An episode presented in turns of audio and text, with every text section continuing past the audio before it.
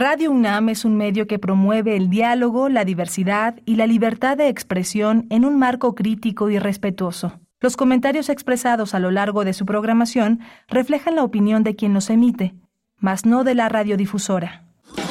Radio UNAM presenta Primer Movimiento. El mundo desde la universidad. Buenos días, inicia primer movimiento, son las 7 con 2 minutos de la mañana en este viernes 22 de septiembre del 2023. Ya estamos respirando los últimos aires veraniegos, se nos acaba el verano y ya llega el otoño. Mañana, mañana llega. Estamos con ustedes de 7 a 10 de la mañana a través de Radio UNAM en vivo por el 96.1 de la frecuencia modulada y el 860 de amplitud modulada. También en la red www.radiounam.mx X. Vamos eh, con los contenidos de esta mañana, pero antes a presentar al equipo que se encuentra del otro lado del cristal, Rodrigo Aguilar en la producción ejecutiva. También está el señor José Jesús Silva en la operación técnica de la consola. Le saluda al micrófono Berenice Camacho en nombre de Miguel Ángel Quemain, que estará con nosotros es el próximo, el próximo lunes. Bueno, ya escucharon, tengo todavía un poco de voz, como dicen los clásicos. Yo tenía un chorro de voz, pero se, se me fue ayer en el concierto, en el primer concierto de Patch Mode que tuvo aquí en Ciudad de México. Todavía le quedan dos el día de hoy y mañana también. Bueno, pues iniciamos, iniciamos. Ustedes disculparán eh, el hilo de voz que me queda, pero será suficiente para acompañarles esta mañana, donde tendremos un programa lleno de recomendaciones culturales. Vamos a iniciar con la temporada de flamenco que se lleva a cabo, se llevará a cabo en el Centro Cultural Los Talleres este viernes el día de mañana sábado 23 y el domingo 24 de septiembre y vamos a conversar sobre la cartelera, sobre lo que ofrece esta temporada de flamenco. Estará con nosotros Lourdes Lecona, intérprete, coreógrafa, investigadora, docente y directora de la compañía Caña y Candela Pura. Vamos a ver de qué se trata, no se lo pierdan esta temporada de flamenco en el Centro Cultural Los Talleres. También tendremos el radioteatro hoy viernes y bueno, es ya que nos estamos poniendo un poco oscuros por porque llega el otoño, vamos a escuchar El cuerpo de Edgar Allan Poe, una lectura de Guillermo Henry. Bueno, ¿quién más, verdad? ¿Quién, quién, quién mejor que Guillermo Henry para para mm, pues eh, interpretar una pieza como esta, una pieza oscura como El Cuervo de Edgar Allan Poe, la dirección de Eduardo Ruiz Aviñón. Vamos también a tener en la segunda hora conversaremos sobre una, la medalla eh, Fray Luis de León, que será entregada al poeta mexicano Eduardo Casar en el marco del primer encuentro de poetas iberoamericanos que tendrá lugar, la entrega tendrá lugar el próximo 25 de septiembre en el Museo de la Ciudad de México y es una medalla, bueno, un, un encuentro, el encuentro de poetas iberoamericanos, la primera edición y estará dedicada a Elsa Cross, a la poeta Elsa Cross y también en homenaje a Sor Juana Inés de la Cruz. Vamos a conversar con Eduardo Casar. Tal vez ustedes lo identifican todavía más por su trabajo en la dichosa palabra, pero bueno, es un profesor universitario, es doctor en letras por la Universidad Nacional Autónoma de México, profesor de tiempo completo de la Facultad de Filosofía y Letras de la UNAM desde hace 44 años. Y bueno, es el ganador de esta medalla, Fray Luis de León, que estaremos compartiendo con ustedes los detalles, la expectativa de esta entrega. Tendremos también música, música Tonana, eh, una cantante mexicana que presenta su disco solista y muestra también los alcances y firmas de la, de la tercera raíz en México y sus presentaciones. Va a tener presentaciones en España, en la Fundación Casa de México en España, en Madrid, el próximo 19 de octubre, pero en realidad, bueno, la eh, propuesta, la propuesta musical de Tonana alcanza, mm, ya verán ustedes, matices lingüísticos muy interesantes. Eh, acude al francés haitiano, eh, al creol, también tiene andanzas muy interesantes eh, eh, desde el francés, desde el inglés, el español también y lenguas, lenguas originarias de México. Es un espectro lingüístico muy amplio el que abarca la música, la propuesta musical de Tonana que va a estar con nosotros en esta mañana para acompañar su viernes, eh, este viernes con música. Tendremos la poesía necesaria y después en la mesa del día hablaremos de el 50 aniversario del fallecimiento del escritor chileno Pablo Neruda eh, ocurrió un 23 de septiembre, el fallecimiento del que fuera el segundo premio Nobel de ese país del sur del continente. Eh, obtuvo el premio Nobel en 1971 a los años 1973, eh, solo 12 días después del golpe militar de Augusto Pinochet, pues falleció Pablo Neruda y ustedes probablemente lo sepan, hay desde hace años una eh, fuerte controversia e investigación también puntual, una investigación científica, peritajes, para mm, descubrir la verdadera causa de su muerte. Presuntamente murió Pablo Neruda por envenenamiento. 12 días después del golpe de Estado. Es durísimo pensarlo en esos términos, siendo Pablo Neruda lo que fue, no solamente un escritor y, por supuesto, premio Nobel de Chile, sino también un, tuvo una actividad política muy importante. De hecho, eh, pues se, se, hizo a un lado para que la candidatura en el 70 eh, eh, fuera encabezada por, por Allende, candidato de la Unidad Popular. Bueno, vamos a conversar sobre este aniversario, 50 aniversario, medio siglo del fallecimiento de Pablo Neruda y nos va a acompañar para este propósito el doctor José Arnulfo Herrera Curiel. Estudió letras en la UNAM y es profesor de esta universidad desde el año de 1978. Es investigador adscrito al área de Literatura del Instituto de Investigaciones Estéticas también de nuestra universidad. Vamos a conversar sobre este tema de aniversario. Tendremos también al cierre una propuesta, una propuesta teatral, El silencio que abraza. Estará con nosotros Ariadna Medina, dramaturga, directora y, también actriz, y Juan de Dios Rat, eh, que está encargado igualmente de la dramaturgia, eh, la dirección y voces en off de esta propuesta que eh, presenta Teatro UNAM, El silencio que abraza. Bueno, pues ya lo ven, muchos, muchos contenidos culturales para esta mañana. Quédense atentos porque también tendremos cortesías a lo largo del día, a lo largo de esta mañana de viernes. Habrá, bueno, la recomendación literaria desde el Fondo de Cultura Económica con Verónica Ortiz y mucho más aquí en Primer Movimiento. Les invitamos a que participen hoy que es viernes en redes sociales para enviar sus complacencias musicales. Cuéntenos qué quieren escuchar esta mañana, cómo quieren acompañar la mañana de, de este viernes. Vamos a iniciar con música a cargo de Rodrigo y Gabriela. Esta canción se titula Diablo Rojo.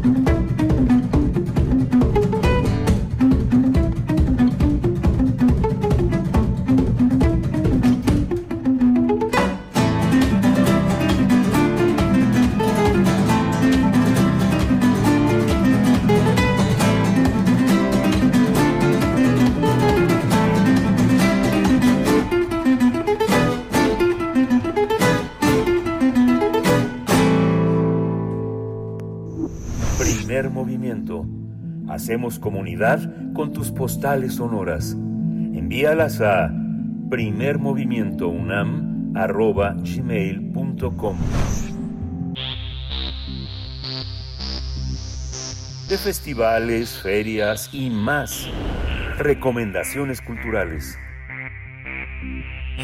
La compañía Caña y Candela Pura presenta el espectáculo Quelar, lenguajes del sentimiento flamenco, en el Centro Cultural Los Talleres. Cabe señalar que la expresión Quelar significa en calo gitano danzar o bailar, por lo que este espectáculo invita a recorrer los misterios de la vida a través de los lenguajes de la danza y la música del flamenco. La idea original, así como coreografía y dirección artística de este espectáculo, fue creado por la maestra Lourdes Lecona, quien cuenta con una trayectoria de más de seis décadas en la danza mexicana. En el escenario participarán más de una decena de artistas que eh, compartirán con el público aficionado la pasión por la música y la cultura del flamenco. A través de esta mezcla de estilos, el público podrá disfrutar tanto del sentimiento festivo del flamenco como de la sobriedad de lo denominado hondo, estilo que denota un gran sentimiento. La temporada de este espectáculo se llevará a cabo del viernes 22, es decir, el día de hoy, el sábado 23 y el domingo 24 de septiembre. Y vamos a conversar sobre la participación de la compañía Caña y Candela Pura en esta temporada de danza flamenco en el Centro Cultural Los Talleres y tenemos eh, la fortuna de que nos acompañe esta mañana la maestra Lourdes Lecona, intérprete, coreógrafa, investigadora, docente y directora de Caña y Candela Pura que se presenta este fin de semana en los talleres. Gracias, maestra Lourdes Lecona. Bienvenida a Primer Movimiento. Le saluda Berenice Camacho. ¿Cómo está? Muchísimas gracias, Berenice. Es un gusto estar con ustedes. Saludo a todo este público hermoso, a la audiencia de Primer Movimiento de Radio UNAM.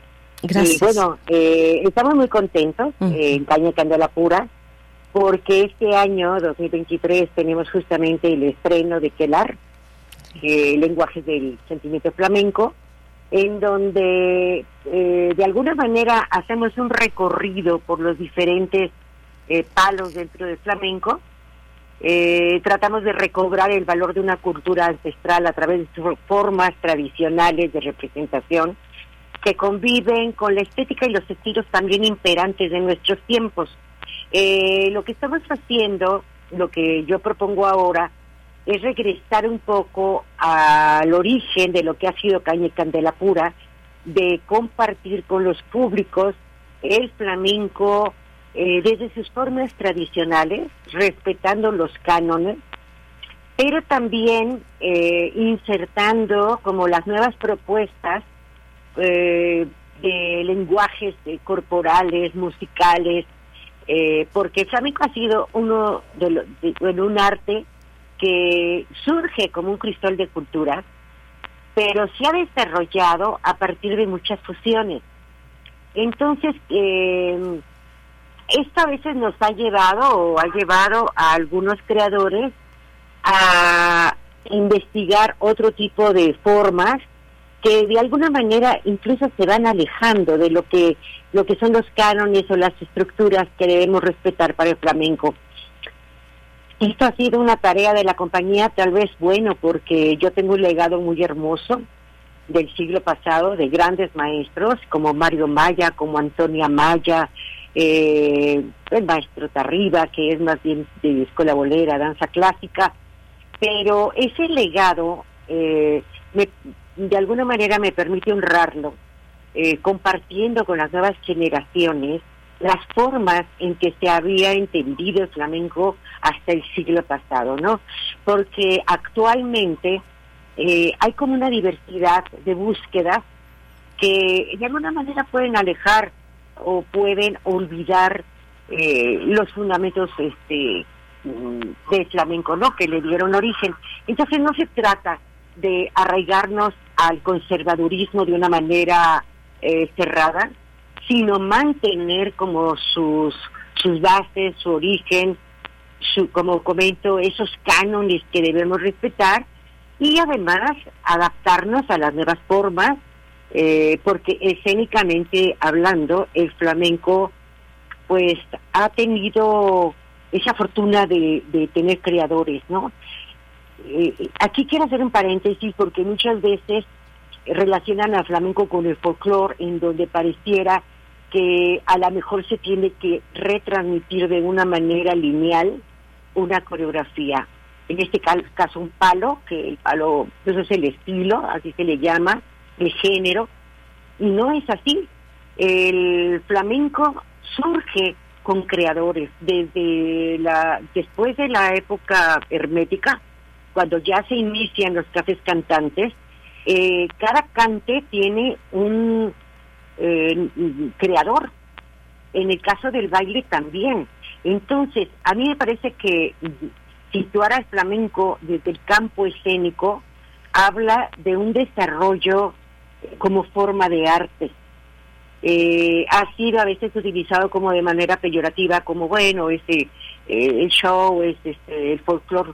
No, que tampoco debe ser utilizada una palabra peyorativa para ningún tipo de arte, pero particularmente en el flamenco, me parece que hay que puntualizar muy bien que el creador ha sido quien ha hecho propuestas, por supuesto rupturas, apropiaciones, de acuerdo al momento histórico que, se ha vivido, como todo tipo de arte.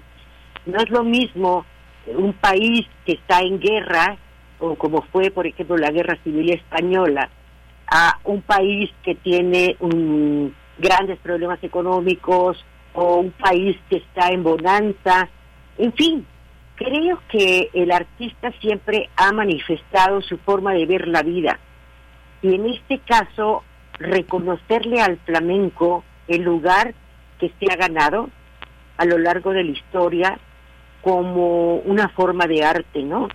Entonces, pues bueno, en Quelar, que efectivamente, como bien mencionas, eh, gitano quiere, significa bailar, danzar, y que le puse eh, como subtítulo los lenguajes del sentimiento humano, pues tiene justamente eso, ¿no? Eh, rescatar las representaciones eh, sociales ¿no? que le dieron origen al flamenco, en donde se recobra el valor de la cultura ancestral y sus formas tradicionales, pero que permite una conjunción de lenguajes, un recorrido por los palos en donde el alma cobra vida.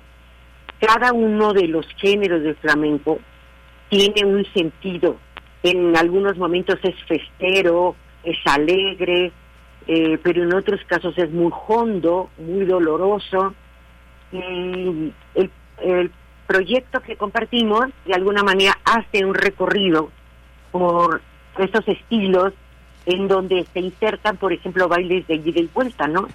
En donde, por un lado, tenemos los eh, eh, la música llamada de raíz, pero también o sea, como eh, eh, esa influencia afroamericana, afrocubana, eh, de donde surgen algunos estilos, ¿no? Como llamados de vida, de vida impuesta. Entonces lo que vamos a compartir es un abanico de cuadros, eh, donde vamos a disfrutar de los tangos de Granada, de los fandangos de Huelva, de los fandangos de Alonso, en donde rescatamos también tradiciones populares, donde el pueblo canta, eh, se dice que los fandangos de Huelva eh, devienen de los fandangos de Alonso, ¿no? Entonces, bueno, eh, estos son como muy festivos, pero también tenemos eh, los bailes sobrios, los del, los, del cante hondo, como es la sigrilla o el martinete, que es a capela, pero que tiene un, una temática muy dolorosa, está la soleá, por supuesto la bulería, en donde pues hacemos este recorrido, por eso le puse los lenguajes del sentimiento flamenco. No se puede entender al flamenco si no está comprometido el alma, el corazón, el sentimiento, eh, el cuerpo en su totalidad, no solamente los soniquetes de los pies, su floreo de brazos, el movimiento corporal, sino también el alma, ¿no? Porque hay un sentimiento que guía al cante, a la temática del cante, y es lo que templa el alma. Ese es un poquito, eh, a grosso modo, lo que podemos compartir con el público y que durante la pandemia tuvimos que, que parar un poco porque no podíamos tener músicos De hecho, pues las coreografías, gracias a las nuevas tecnologías del Internet, como pues, el WhatsApp, eh, las reuniones de Zoom, eh, pudimos hacer algunos espectáculos, no parar durante la pandemia, pero sí tuvimos que prescindir de, los músicos en vivo, que son fundamentales, porque el flamenco no se puede entender si no se hace la creación eh, codo a codo con, con el cante, con la guitarra, con la percusión o las palmas. Eh, también otro elemento, aparte de esta triada fundamental, pues es el jaleo, ¿no? Cuando el baile está eh, en su forma empoderada, bueno, pues el jaleo es, es ese gusto por, por conectarse el equipo junto con, con el que está bailando.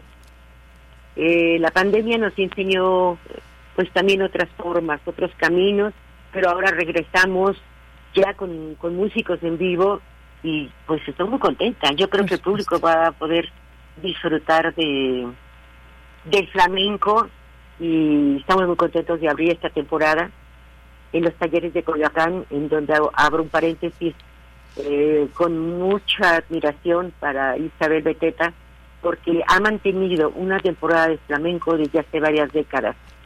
el flamenco ha ido perdiendo sus espacios, pero los talleres de Coyoacán eh, han sido nuestra casa para los estrenos, para los públicos aficionados, o, eh, cautivos o nuevos, y esto es digno de agradecerlo por parte de nosotros claro, maestra Lecona, eh, bueno, esto que nos comenta de el, flamenco ha ido perdiendo eh, sus espacios. Bueno, hay mucho que decir de lo que nos, nos está comentando porque es un panorama muy interesante sobre cómo conviven los cánones del flamenco con interpretaciones pues más cercanas a, estos tiempos, a nuestros tiempos. Hay géneros que, que rebasan fronteras, las fronteras de su origen y tocan muchos corazones. El flamenco es uno de esos géneros difícil que un género vernáculo lo logre esa expansión, esa conexión fuera de sus propias fronteras de origen, lo hace el, el flamenco y bueno, se da estas, se dan este tipo de propuestas escénicas interesantes como las que vamos a poder disfrutar eh, hoy, mañana sábado y el domingo en los talleres Centro Cultural. Em, pero en esta cuestión de los espacios que poco a poco ha perdido el flamenco, ¿Qué, decir también de las nuevas de las nuevas generaciones, de las generaciones receptoras o herederas de esta cultura musical y dancística también eh, en México, maestra Lourdes? Bueno, pues es muy interesante la pregunta. Fíjate que justamente yo hasta hasta ¿qué te puedo decir? Hace 10 años era como mm, de esa corriente más ortodoxa tal vez por, por esa lealtad a la herencia que tengo de estos grandes maestros. Eh, y yo sentía que, bueno, mi generación, yo tengo 70 años, pero bueno, toda una vida en la danza y con el flamenco, pues no se diga, como más de 40. Entonces, de pronto sentía que yo, bueno, mi generación tenía que ser ese puente para no desdibujar, eh, pues, eh, los rasgos característicos del flamenco, esta difusión, esta forma de retransmisión. Eh, bien dices, las fronteras se han desdibujado. De hecho, el Internet ha, permeado mucho esto y es algo muy rico, muy valioso eh, para todas las culturas. ¿Por qué? Porque las culturas se vuelven viajeras y esto implica y con otros elementos, ¿no? Como como es la propia migración porque de alguna manera en cada rincón hay una apropiación de una cultura. Y esto, por un lado, se va desdibujando también la manera como ortodoxa de entender una forma de arte. El flamenco no se escapa de esto. Eh, entonces, por un lado, tenemos algo en México que nosotros hemos aprendido y difundido a través de las modas y modos de hacer flamenco en España.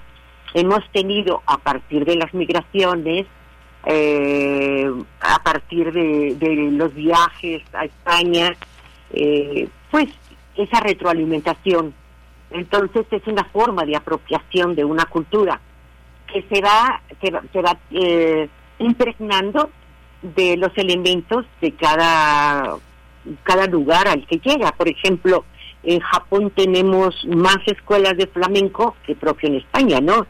Entonces, en cada rincón de, de, México, de nuestra república, hay maestros, hay escuelas, hay festivales, hay un, una efervescencia por el flamenco impresionante.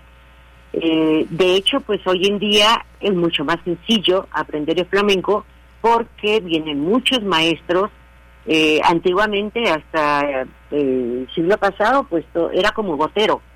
O sea, venía algo de España y tenías que tener los ojos del lince para poder entender, aprender y era como gotero el aprendizaje. Ahora es muy libre, hay mucho movimiento de maestros que vienen o maestros que van, el internet que promueve pues este, esta forma de difusión también, pero también tiene un riesgo. Y es que en este proceso que muchos llaman de, de experimentación, se puede ir olvidando las bases fundamentales de una forma de arte, sea la que sea así sea el ballet. Si alguien dice yo estoy experimentando con el ballet, bueno, pues es que el ballet tiene ciertas eh, bases técnicas, estructuras de composición, eh, no podemos olvidarlo. Ese es el hilo delgado por el que está atravesando también el flamenco, en donde aparentemente todo puede valerse. Por ejemplo, a lo mejor yo pongo una música de ballet y empiezo a zapatear, o al revés, me pongo puntas y, bailo y con una base musical de flamenco. Entonces se van olvidando, de hecho, los eh, estilos, en este caso, bueno, los palos. Si, por ejemplo, bailas por alegría, si bailas por martinete, por soleá, eh, hay características que no se pueden perder. Entonces, de hecho, ¿dónde va una llamada? ¿Dónde va un cierre? El aire que se requiere para bailar, es el estilo, hasta el vestuario, eh, sin que te apegues a la ortodoxia, pero bueno, hay un respeto y hay una manera de que nosotros tenemos como, pues esa tarea de compartirle al público lo que lo que es realmente esta forma de arte que es hermosa, eh, que de hecho nos permite una conexión impresionante, ¿no? Las características que tiene el flamenco, que es pasional, es un derroche de pasión, es un derroche de fuerza, es un derroche de emoción. Entonces hay una conexión muy hermosa, primero en cuando se está haciendo el ejercicio de creación, entre nosotros, entre bailarines y músicos, empieza la primer conexión, la conexión con el alma, porque por estos sentimientos que abarca la temática del, del cante, ¿no? Que templa el alma cuando se está hablando del dolor, de la muerte o de algo muy festero, ¿no? Muy festivo. Entonces hay conexiones y esto finalmente promueve la conexión con los públicos.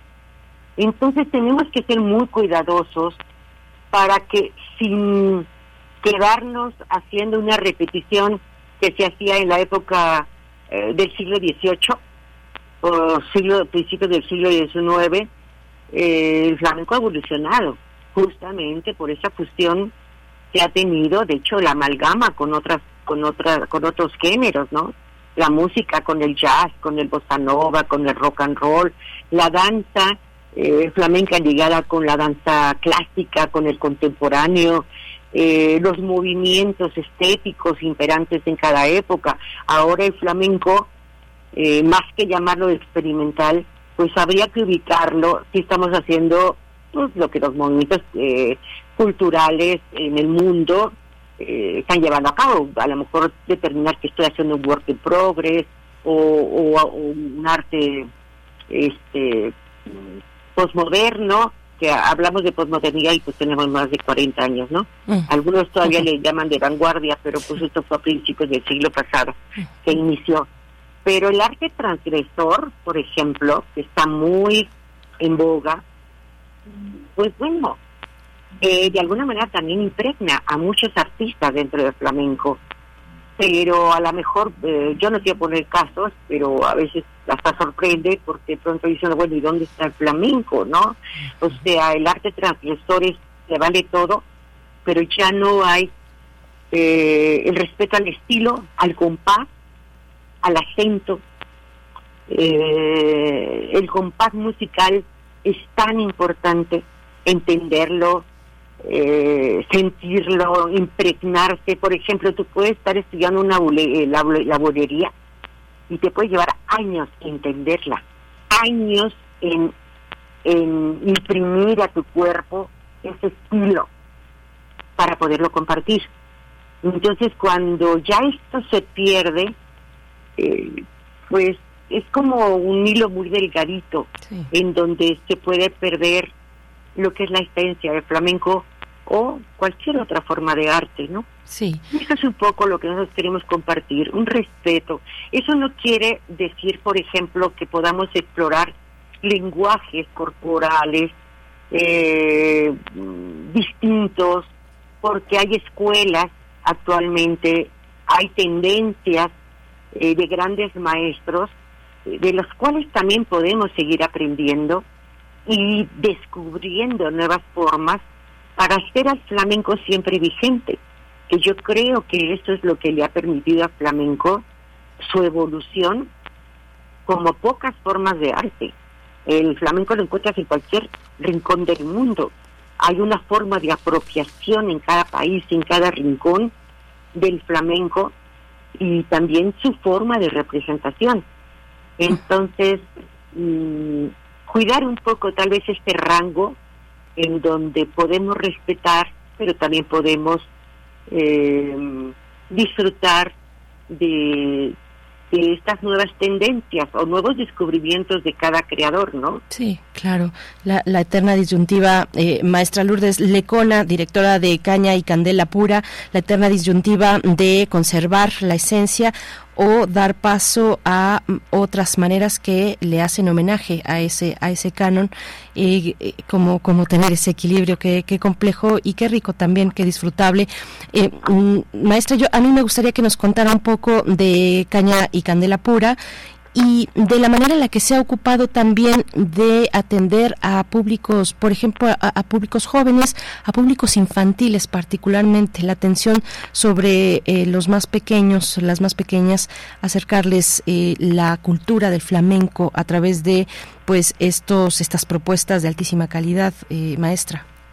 Claro, fíjate que bueno, Caña Candela Pura pues inicia en los ochentas eh, con un nombre distinto, que era Árbol y Arbolé, inspirado en un poema de Federico García Lorca, porque para mí este, la obra de Federico García Lorca siempre ha estado al lado de mi cama, o sea, sus obras dramáticas, sus poemas, su prosa. Eh, eh, y yo tenía como mucha ilusión, y he hecho, bueno, muchísimas obras de, eh, de la, eh, inspirados en la palabra de Federico García Lorca, que de hecho no hace mucho con viñetas flamencas que, que presenté el año pasado, en una entrevista me decía, no es difícil trabajar a Lorca, le digo, por supuesto, es el, el poeta que está traducido en varios idiomas, el poeta hispano más importante, eh, ha sido eh, digno de análisis, de multidisciplinares, ¿no? Por no, por no detenerme en este asunto, no solo desde, desde la literatura, la psicología, en fin. Pero había algo que yo tenía en mente y era porque en todos mis... Bueno, quiero hacer un, paréntesis, se llamó Arbolé Arbolé por inspirado en este poema de Federico García Lorca, porque el árbol me parece que es como la metáfora de lo que es un una bailadora, por ejemplo, en escena, ¿no? El tronco que está lleno de energía, las ramas son esos brazos, las hojas son las se mueven con de manera etérea, eh, como las manos y la raíz, ¿no? Que son los pies. Pero cuando empiezo a escuchar, a escucharme, eh, en ese entonces era como la divulgación de las danzas españolas, porque yo tengo una formación amplia, me refiero a que abarqué la, danza clásica española, eh, la escuela bolera, el folclore español, pero de pronto las temáticas para mí fueron como vitales. Empecé a, de manera natural a armar misiones, mi dramaturgia para cada espectáculo, ¿no? Así como la sal de la tierra, que era recrear las, las tradiciones de Semana Santa con la saeta. Y bueno, esa obra estuvo como 15 años y viajó por muchos rincones de nuestro país. Eh, llega el tiempo en el que, no sé si por la edad de ser abuela, pero sí me queda muy claro que la niñez necesita una atención muy particular porque eh, no se diversifica y no se cuida sus contenidos. El niño puede ver el Internet de manera libre, eh, la televisión, pero tal vez los contenidos no son lo suficientemente sustantivos para los niños, es mi punto de vista. La niñez requiere una atención muy particular por muchas, eh, por muchas causas que sería todo un tema hablar de la niñez hoy en día. Aparte de que pues el internet no ayuda porque eh, justamente cuando yo estaba haciendo la reunión con mi equipo de trabajo en un restaurante para eh, el primer espectáculo que fue mi abuela flamenca que se estrenó del lunario y tuvo bueno como 40 funciones después muy muy lindas eh, les puse el ejemplo, alrededor de nosotros todo el mundo tiene un celular y los niños están comiendo también con su tableta.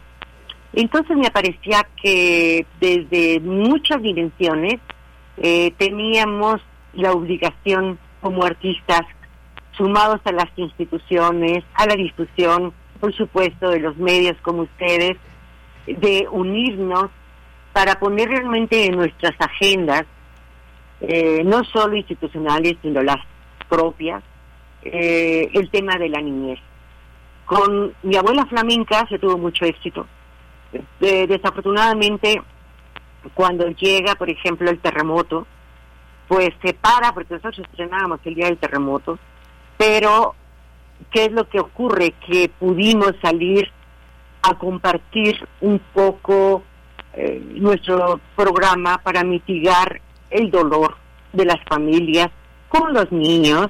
Eh, yo en la delegación Benito Juárez, bueno, pues eh, la delegación estaba llena de niños, eh, ¿no? Este, creo que la misión es muy importante, pero ¿qué ocurre? A mí, para mí siempre la literatura, la música y la danza ha sido una triada que me enamora, que me ha acompañado. Trabajar con la niñez eh, me parecía fundamental. Pero cuando viene la pandemia, yo ya había de hecho propuesto para el FONCA, porque esos proyectos son parte, pues, de. Menciono que soy miembro del Sistema Nacional de Creadores de Arte y ya los había propuesto eh, como al sistema de apoyos a la creación y proyectos culturales. Eh, diseñar un espectáculo basado en el libro de poemas de Federico García Lorca para la niñez. Entonces se hizo un trabajo a distancia, porque estábamos en pandemia, en donde Lolo Jiménez, que está viviendo lejos, él empezó a hacer, empecé a trabajar con él desde lejos para que cada poema tuviera una música determinada, con un compás determinado y un aire también que reflejara, por ejemplo, cada una de las regiones de España, ¿no? Y los estilos de baile. Entonces se creó un espectáculo muy bonito que se llamó Juego al trompo con mi corazón, que es una frase de uno de los poemas de Federico García Lorca y que tiene que ver con rescatar un poco la idea de, círculo, como lo tiene el trompo. Eh, las danzas eh, originarias, bueno, pues en forma circular, de alguna manera lograban una conexión dentro de las comunidades entonces yo pues hice eh, mi diseño en base a, la inspiración de los eh, poemas de Lorca. Eh, posteriormente, ese mismo año, esto perdón, el 20 y el 21, hice otro proyecto que se llamó La Caracola y el Lagarto, que también estaba, son dos nombres de poemas de los poemas infantiles de Lorca, para rescatar el amor de Lorca por su pueblo natal, por su por la naturaleza, porque él escribió a todo lo vivo. Lo mismo una caracola en donde le da el sentido profundo de vida dentro del mar, eh, al árbol, a un lagartito, a, en fin.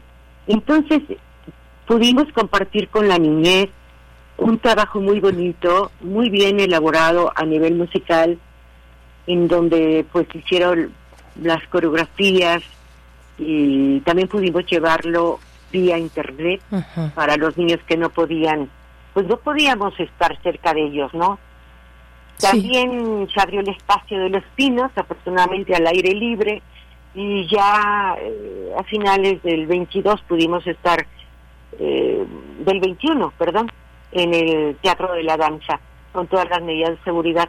Entonces, trabajar con la niñez me parece un tema que hay que poner en la agenda personal, en la agenda familiar, institucional, y hacer una sumatoria porque los niños requieren, más allá de espectáculos distractores, eh, con serpentinas, este, globitos, etcétera, espectáculos que puedan dejar una huella en su corazón, una forma de sensibilizarlos con lo hermoso que son las artes, hacer poemas, por ejemplo, eh, el espectáculo que tengo pensado para el próximo año, que lo he titulado Corre que pillo, sigue siendo el trabajo sobre la poesía lorquiana para niños, pero ya con teatro negro, con luz y sombras, con otro tipo de, mm, de técnicas teatrales que puedan ser como interesantes para compartir con los niños,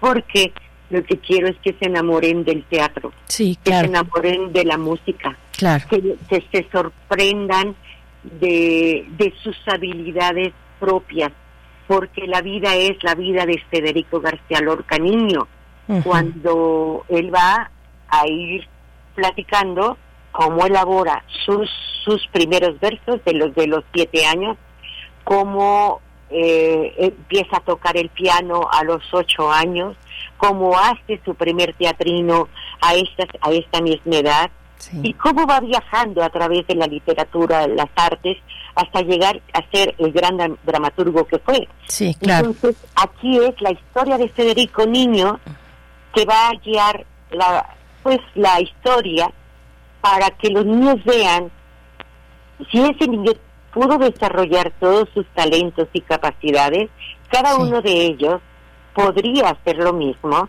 y crear su mundo paralelo. Pues qué maravilla, maestra. Porque el mundo real tiene lo suyo, pero el mundo que vamos construyendo a través del arte es el mundo tal vez eh, la, la forma transfigurada en la que queremos eh, recrear lo que creemos, lo que nos preocupa, lo que nos ocupa. Y es inagotable, maestra. Exacto. Es inagotable, maestra Lourdes Lecona, pues lo que lo que sí se agota es el tiempo en radio, pero nos quedamos con esta invitación para que se acerquen eh, a este a, esta propuesta escénica que el lenguajes del sentimiento flamenco. El día de hoy inaugura la temporada de flamenco en el Centro Cultural Los Talleres y también acérquense el día de mañana sábado, domingo 24 igualmente con el colectivo El Aire Flamenco que ofrece Remembranzas, una obra de danza española estilizada. Cierra esta temporada con la propuesta de María del Mar Glogowski, con Prórroga que, que, aborda la finitud de una mezcla de danza, eh, teatro, literatura. Bueno, eh, es un deleite y, enhorabuena por, por, esta, por esta apertura también de los talleres para recibir talentos eh, nacionales en, en la escena de la danza maestra Lourdes Lecona, directora de Caña y Candela Pura, muchísimas gracias y ahí estaremos muy pendientes de este trabajo. Hasta pronto. Muchísimas gracias a toda la audiencia, muchas gracias de corazón y los esperamos este fin de semana. 20 horas hoy, mañana el 19 y el domingo 18 horas. Muchas gracias. Bonito fin de semana. Bonito fin de semana, maestra Lourdes Lecona, qué placer. Vamos directamente con el radioteatro El Cuervo de Edgar Allan Poe, la lectura de Guillermo Henry, la dirección Eduardo Ruiz Sabiñón. Vamos con ella, eh, seguimos en primer movimiento. Primer movimiento. Hacemos comunidad con tus postales sonoras. Envíalas a primermovimientounam.gmail.com Cuando cuentes cuentos, recuerda los de primer movimiento.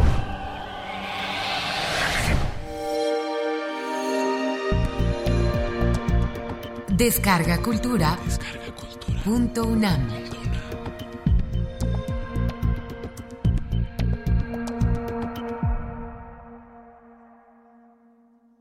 Edgar Allan Poe El Cuervo Traducción Ana Elena González Treviño.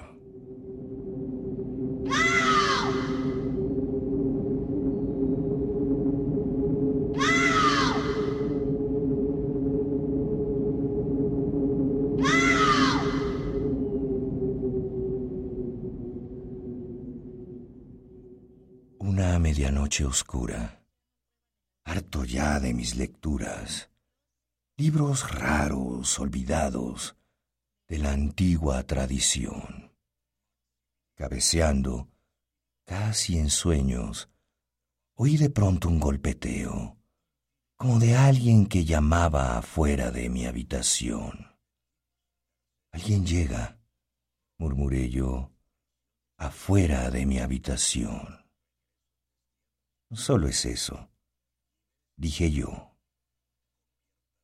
Qué recuerdo tan preciso del diciembre más umbrío, y las ascuas moribundas asustaban al fulgor. Anhelaba la mañana, pues en vano había buscado en mis libros un consuelo por la muerte de Leonor, la doncella tan radiante que un ángel llamó Leonor. Nunca más. Dije yo. Y el susurro, seda triste, del purpúreo cortinaje, me llenó de escalofríos y de un nunca visto horror. Así, para amortiguar mis latidos enfermizos, Alguien llega y pide asilo afuera de mi habitación. Algún pobre trasnochado afuera de mi habitación. Solo es eso, dije yo. Saqué fuerzas de flaqueza y sin más vacilar dije, Mil disculpas yo le pido, gentil dama o buen señor, pero estaba dormitando. Su toquido fue tan tenue y tan suave su llamado afuera de mi habitación, que por poco no lo escucho. Aquí abrí la puerta yo. Solo oscuridad se vio. Penetró mi vista aquello y quedéme allí, temiendo aterrado por visiones que jamás mortal soñó, mas en la perfecta calma, en la quietud de la noche, se escuchó un solo conjuro y fue el nombre de Leonor. Yo lo dije y un murmullo el eco me devolvió. Solo es eso, pensé yo. Adentréme nuevamente con el alma toda ardiendo. Repitióse el golpeteo con más determinación. Eso, díjeme, es que hay algo en la negra celosía.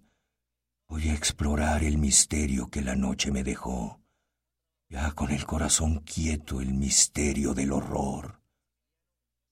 Es el viento, dije yo. Abrí entonces los postigos, y con muchos aspavientos entró un cuervo majestuoso de la santa tradición, y sin ningún miramiento, ni el menor detenimiento, en la puerta se encarama con aires de gran señor, sobre un busto de Atenea dentro de mi habitación. Y ahí parado se quedó. Entró el pájaro azabache. Me hizo gracia contemplarle por la gravedad y pompa de su porte y condición. Aunque cresta a ti te falte, no eres tú ningún cobarde, Cuervo lúgubre y temible que la noche me dejó. Dime pues, ¿cuál es tu nombre en la noche de Plutón? Nunca más. El cuervo habló. Gran sorpresa me produjo oír al ave discurriendo, aunque su respuesta fuera insensata y sin razón, pues es obvio y evidente que no existe hombre viviente que haya sido bendecido con un ave en su salón, ave o bestia que se pose en un busto en su salón y que tenga nombre y voz. El cuervo, ahí sentado en el busto, solo dijo dos palabras, derramando por la voz su corazón. Y una cosa más me dijo. No movió ninguna pluma hasta que yo, en un susurro, alguien más también voló. Él se irá cuando amanezca, como se fue mi ilusión. Nunca más. El cuervo habló sorprendido por el tino del dictamen proferido. Por supuesto, yo me dije, es la frase que aprendió de algún amo desgraciado al que un hado miserable persiguió incesantemente hasta que al fin lo alcanzó, hasta que una sola endecha melancólica clamó Nunca Nunca más. Lloró.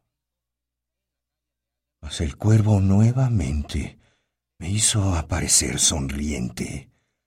Deslicé hacia él mi silla, hasta donde él se posó, y al hundirme en el mullido cojín aterciopelado, dilucidarme propuse lo que mi pasión creó. Y lo que esta ave agorera y espantosa me decía, cuando nunca más graznó. Eso estaba elucubrando sin decir una palabra al pájaro cuyos ojos ardían en mi corazón.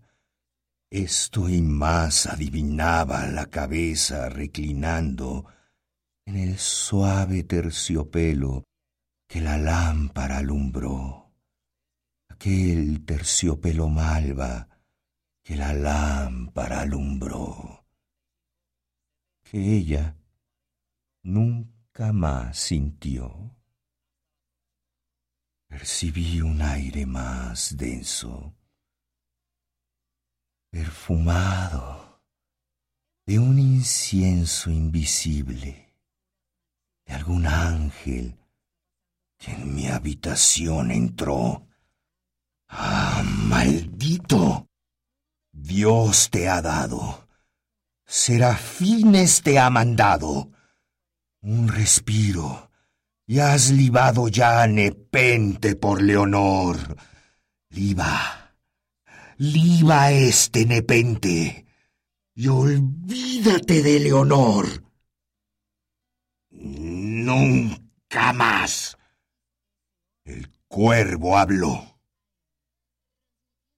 Brujo, ave del infierno, brujo, diablo, ave profeta, si el tentador te envió, o la tempestad feroz, desolado, más osado, a este páramo encantado, este hogar de horror sembrado. Dime, te lo imploro yo. Hay un bálsamo en Galad.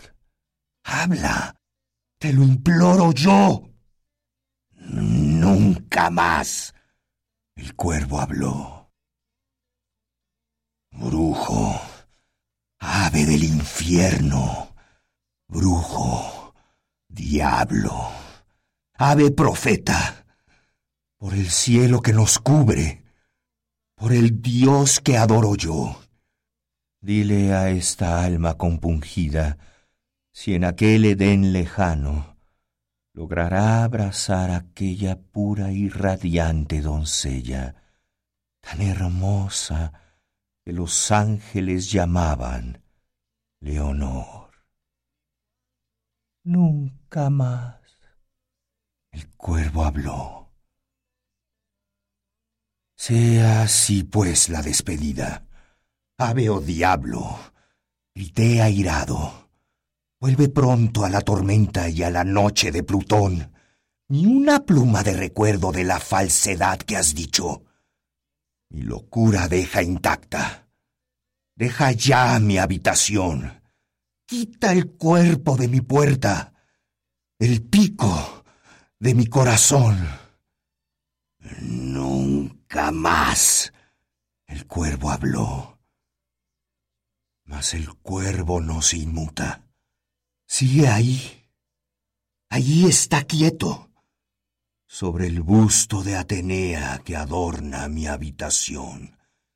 Sus ojos delirantes, cual demonio en un ensueño, y la luz que lo alumbraba, una sombra en mí arrojó y mi alma de esa sombra que aquel cuervo en mí arrojó, nunca más de allí salió.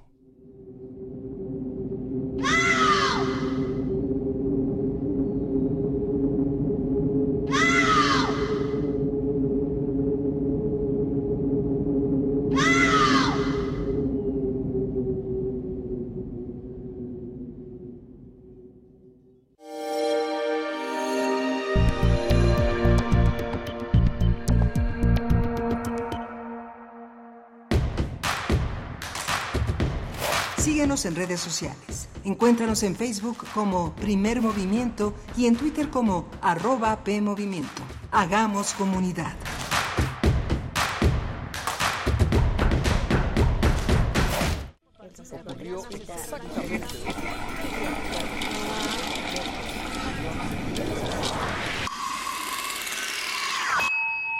X-E-U-M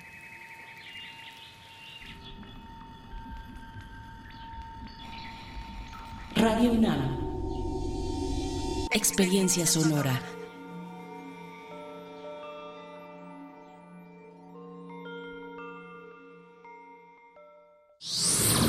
Somos la naturaleza. Hace cuatro años comenzamos a investigar la taxonomía, cuántas especies había de cara de niño, dónde se distribuían, lejos de ser dañino, que no lo es, tiene efectos eh, benéficos para el ser humano, para los ecosistemas, se alimenta de, de otros insectos, que pueden ser plaga. La ciencia que somos. Iberoamérica al aire. Escucha las historias más relevantes de las ciencias y humanidades, nacionales e internacionales. Te esperamos en vivo los viernes a las 10 de la mañana por el 96.1 de FM. Radio UNAM, Experiencia Sonora. Mi INE es mi voz en México. El voto de las y los mexicanos en el extranjero es un derecho. En las elecciones del 2024 se elegirán los cargos de presidencia de la República, senadurías, así como algunos cargos locales. Invita a tus amigos y familiares que viven en el extranjero a que tramiten su INE, se registren en la lista nominal y elijan la modalidad para votar. Infórmate más en votoextranjero.mx. INE. La muerte en un polvo que viaja desde el profundo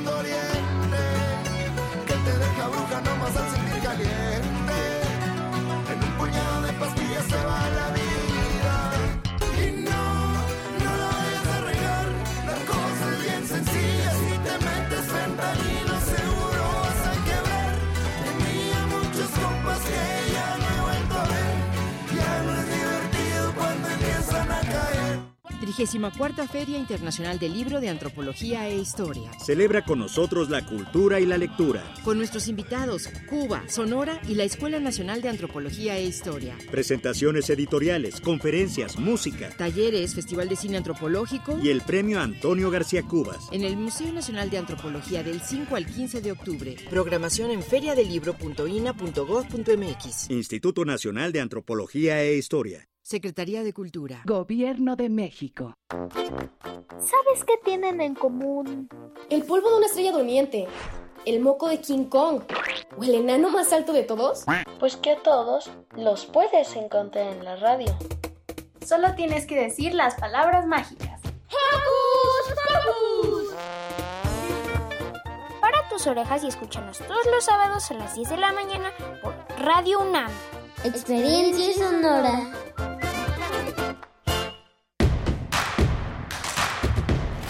Encuentra la música de primer movimiento día a día en el Spotify de Radio UNAM y agréganos a tus favoritos.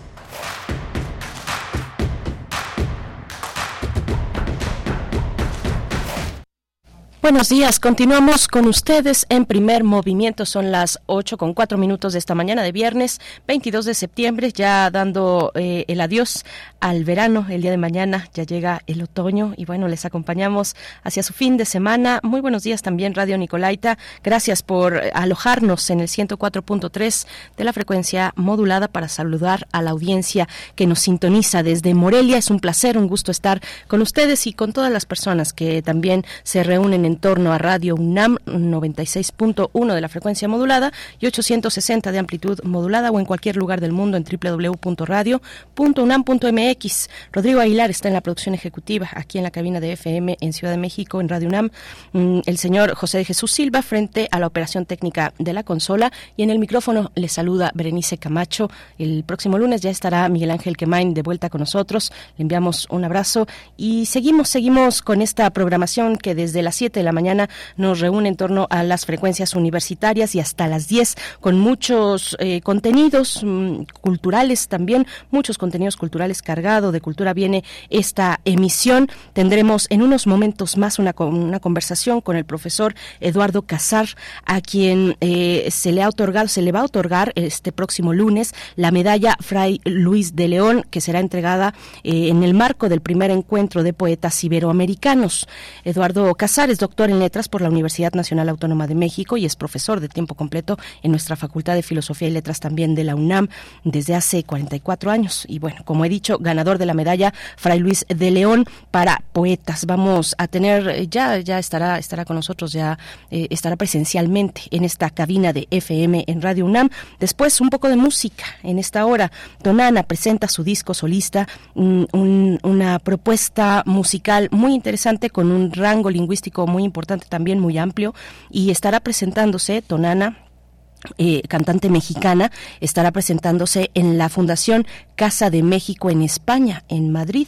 Vamos a ver, eh, pues, a conversar con ella sobre su propuesta musical, sobre los distintos mm, recorridos que realiza por eh, lingüísticos y también musicales en torno a la tercera raíz. La tercera raíz es el centro de esta propuesta musical, que bueno, es la tercera raíz que, que nos hermana a casi todo el continente Vamos a conversar con Tonana eh, durante esta hora. Así es que quédense con nosotros. Estamos recibiendo también sus Ya tenemos algunas anotaciones, algunas eh, propuestas musicales en la lista para esta mañana para compartir con ustedes. Ustedes ponen la música y la compartimos con toda la audiencia, con todos los radioescuchas de Radio UNAM. Y vamos, antes eh, de continuar con nuestros contenidos, pues tenemos regalos, tenemos regalos, tenemos invitaciones para ustedes desde el Teatro Bar El Vicio con las Reinas Chulas que también son generosas.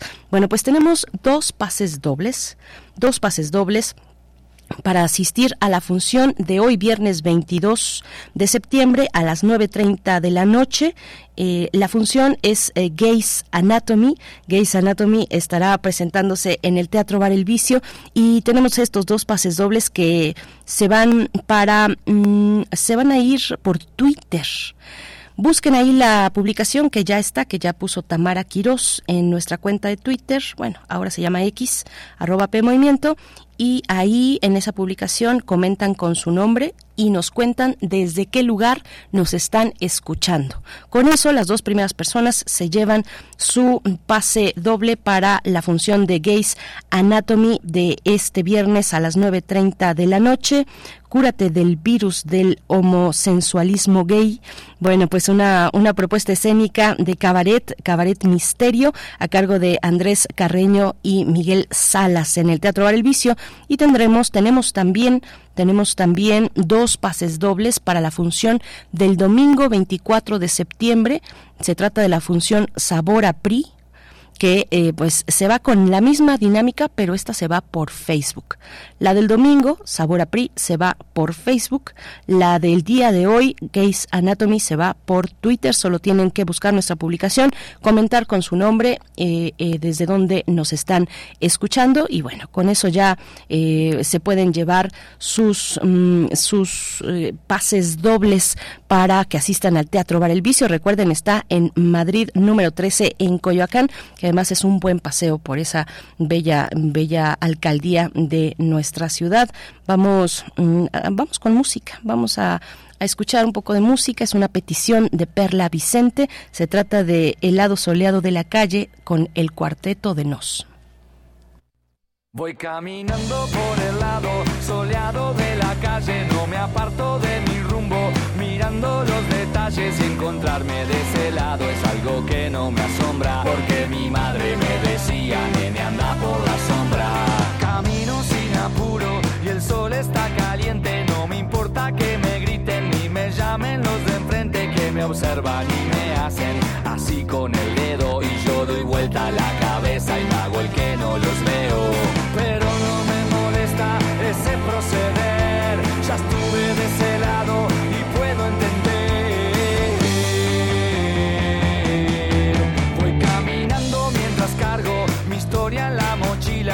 veces no puedo ver con tanta luz que me encandila y si no quiero que descubran que ando meditabundo, me pongo mis lentes negros y me meto en mi mundo. Elijo una canción y la pongo a sonar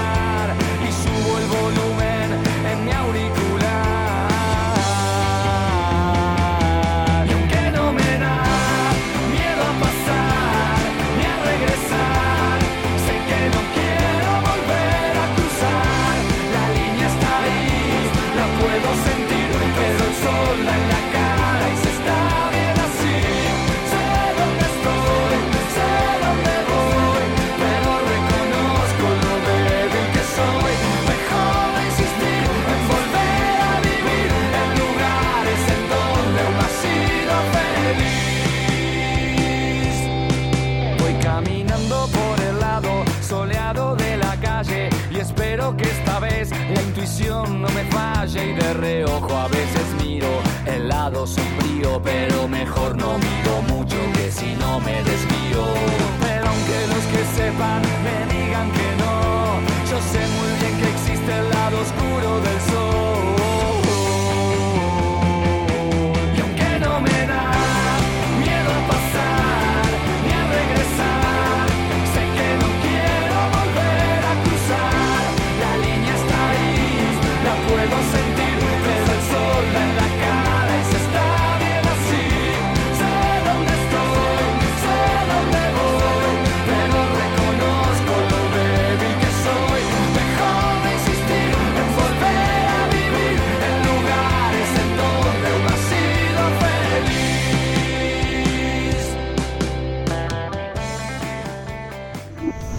Primer movimiento.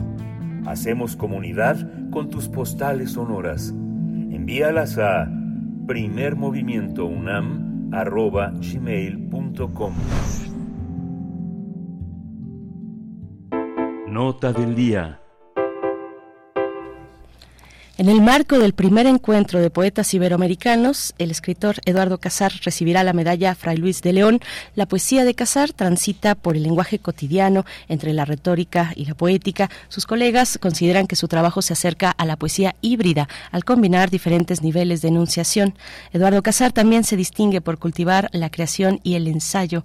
Vamos, bueno, eh, se, ha encargado de difundir el conocimiento literario y cultural a través de la radio y la televisión. Por su labor, el reconocido poeta y ensayista mexicano, recibirá, como he dicho, la medalla Fray Luis de León en el encuentro de poetas iberoamericanos, el primer encuentro de poetas iberoamericanos que dirige Alfredo Pérez Alencart. Eh, este encuentro se llevará a cabo de, desde el 25 de septiembre, el próximo lunes, al 4 de octubre, en múltiples recintos de universidades y entidades, entidades culturales capitalinas, donde estarán presentes 65 eh, poetas que leerán sus textos de manera presencial, entre ellos varios iberoamericanos. También algunos participarán de manera virtual en paneles virtuales. Y vamos a conversar sobre la poesía de Eduardo Casar y la medalla Fray Luis de León, que le será otorgada en el marco del primer encuentro de poetas iberoamericanos. Nos acompaña el escritor Eduardo Casar, doctor en letras por la UNAM, es profesor de tiempo completo de la Facultad de Filosofía y Letras de la UNAM también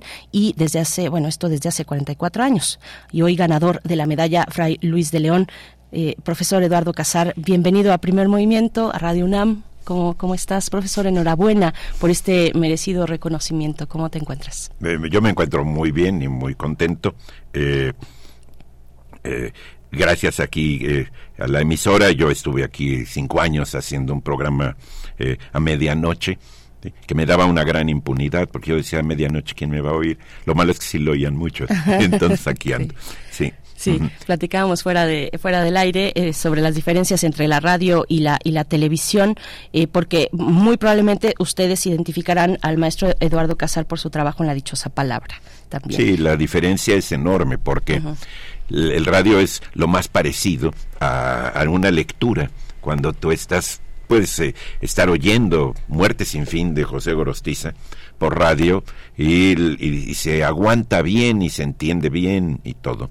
En cambio en televisión los productores no saben qué hacer con la imagen, eh, se les hace demasiado largo, ponen el adagio de Albinoni de fondo, eh, ponen imágenes de gaviotas pasando, aunque no tengan que ver con nada. Eh, ahí así es. Eh, cada medio ofrece algo distinto. Eso es lo, lo, interesante y que se pueden complementar. ¿no? Sí, sí, un reconocimiento a nuestros colegas de televisión que sí, de pronto con la imagen uno se puede volver loco y más ahora que, eh, bueno, pues con, con, los medios sociodigitales las imágenes eh, perduran nada prácticamente, se van cada, cada tres segundos y hay que seguir llenando y llenando, eh, a veces sin sentido. profesor, pero hablemos, hablemos por favor de, de, esta, de esta medalla, bueno, que, que nos puedas compartir, profesor, eh, lo, que se siente, la importancia de eh, tener esta, esta medalla, de ser acreedora a esta medalla en un encuentro tan también tan interesante que tiene su primera edición, el Encuentro de Poetas Iberoamericanos. Sí, es su primera es su primera edición en México. Sí. El Encuentro de Poetas eh, Iberoamericanos ha sucedido en Salamanca, y en España. dirigido por Pérez Alencart, como dijiste, durante ya mm, más de 20 años. Eh, pero es la primera vez que eh, se hace eh, presencialmente acá en, México. Lo dirige aquí en México Carmen Nosal. Carmen Nosal, una magnífica poeta, es este primer encuentro de poetas iberoamericanos en México, por así decirle. Es un homenaje a Sor Juana Inés de la Cruz, que nunca nos la podemos saltar, ya ves que hasta en los billetes de 200 se nos aparece, y eso qué bueno, me da mucho gusto traer al menos unas líneas ahí, eh, y a Elsa Cross. El programa comienza el 25 de septiembre, se inaugura en el Museo de la Ciudad de México, luego el 26 y el 27 está en la Casa del Poeta, ahí en Álvaro Obregón, que siempre es tradicionalmente un, eh, un lugar para para lecturas y presentaciones de libros. Luego el 28 de septiembre va a estar en la Casa Universitaria del Libro, ahí en Orizaba y Puebla. Ese va a estar muy bueno porque ahí junto está el Covadonga y entonces ya los poetas después de leer ya pueden ir a, pues, a tomarse un refresquito y este y unos dulces, unas golosinas, ¿no? Y el 29 de septiembre es la clausura en el claustro de Sor Juana. Eh, ahí habrá también algunas lecturas de, de ensayos breves, una eh, alguno de ellos en In Memoriam de Gloria Gerbitz, Eduardo Lizalde, David Huerta y Antonio del Toro, que son poetas imprescindibles en las letras mexicanas y que eh, murieron hace poco, ¿no? Y luego del 30 de septiembre al 4 de octubre este encuentro transita por eh, por la vía esta a la que nos acostumbró la pandemia pero que realmente le hemos podido sacar provecho con poetas que estando en donde estén en España en Honduras en, eh, en la República Dominicana eh, van a leer sus poemas. Los eh, los narradores le tienen mucha envidia a los encuentros de poetas porque ellos no hacen encuentros de narradores. Los narradores son los reyes de las ferias de libros, salen ahí muy guapos, ponen cara muy enigmática y presentan libros y hablan a veces de lo que están presentando. Pero un encuentro de poetas por el formato corto del poema permite eh, precisamente la que surjan, que se oigan, eh, que se discutan luego eh, muchos poemas de muchos poetas con distintas modalidades. Eh, si yo, yo trato de estar al tanto de la poesía que se publica en México, pero no puedo, porque eh, se nos escapa mucho la poesía de, de que se genera en los estados de la República, en todos ellos hay muy buenas muy buenos poetas que, que, y con mucha diversidad. ¿no? Sí. El, a mí me da mucho gusto que me den la medalla esta Fray Luis de León, porque a mí Salamanca, España, me gusta mucho, ¿no? También la refinería de Salamanca me gusta, pero la conozco menos. Porque fui ahí a dar un curso hace, hace unos nueve años. Eh, y además la figura de Fray Luis de León, poeta del siglo XVI, antecedente de los, del siglo de oro de eh, Quevedo y todos ellos, eh, Fray Luis de León a mí es el poeta que más me gusta de los poetas clásicos españoles. Em, em, se me hace una maravilla lo que hace. Era además traductor, por ejemplo, tradujo El Cantar de los Cantares, eh, tal como está en, sus fuentes, pero luego lo puso en liras, que es una forma poética muy difícil, con rimas y cuestiones así. Entonces, eh, me da mucho gusto. Fray Luis de León, te cuento la anécdota. Estuvo, daba clases en la Universidad de Salamanca. Y, eh, y entonces la Inquisición lo, lo entambó por, este, por algunas cosas que consideraron medio herejes. Y después de varios años, ya lo soltaron. Y cuando regresó a su cátedra, lo primero que dijo fue, decíamos ayer, bueno, como decíamos ayer, y siguió con el tema con el que había sido suspendido. Eh, es toda una figura. Eh, a mí me lo dan porque, bueno, eh, se juntaron y, no, no, me lo dan por un concurso ni por nada así, ¿no?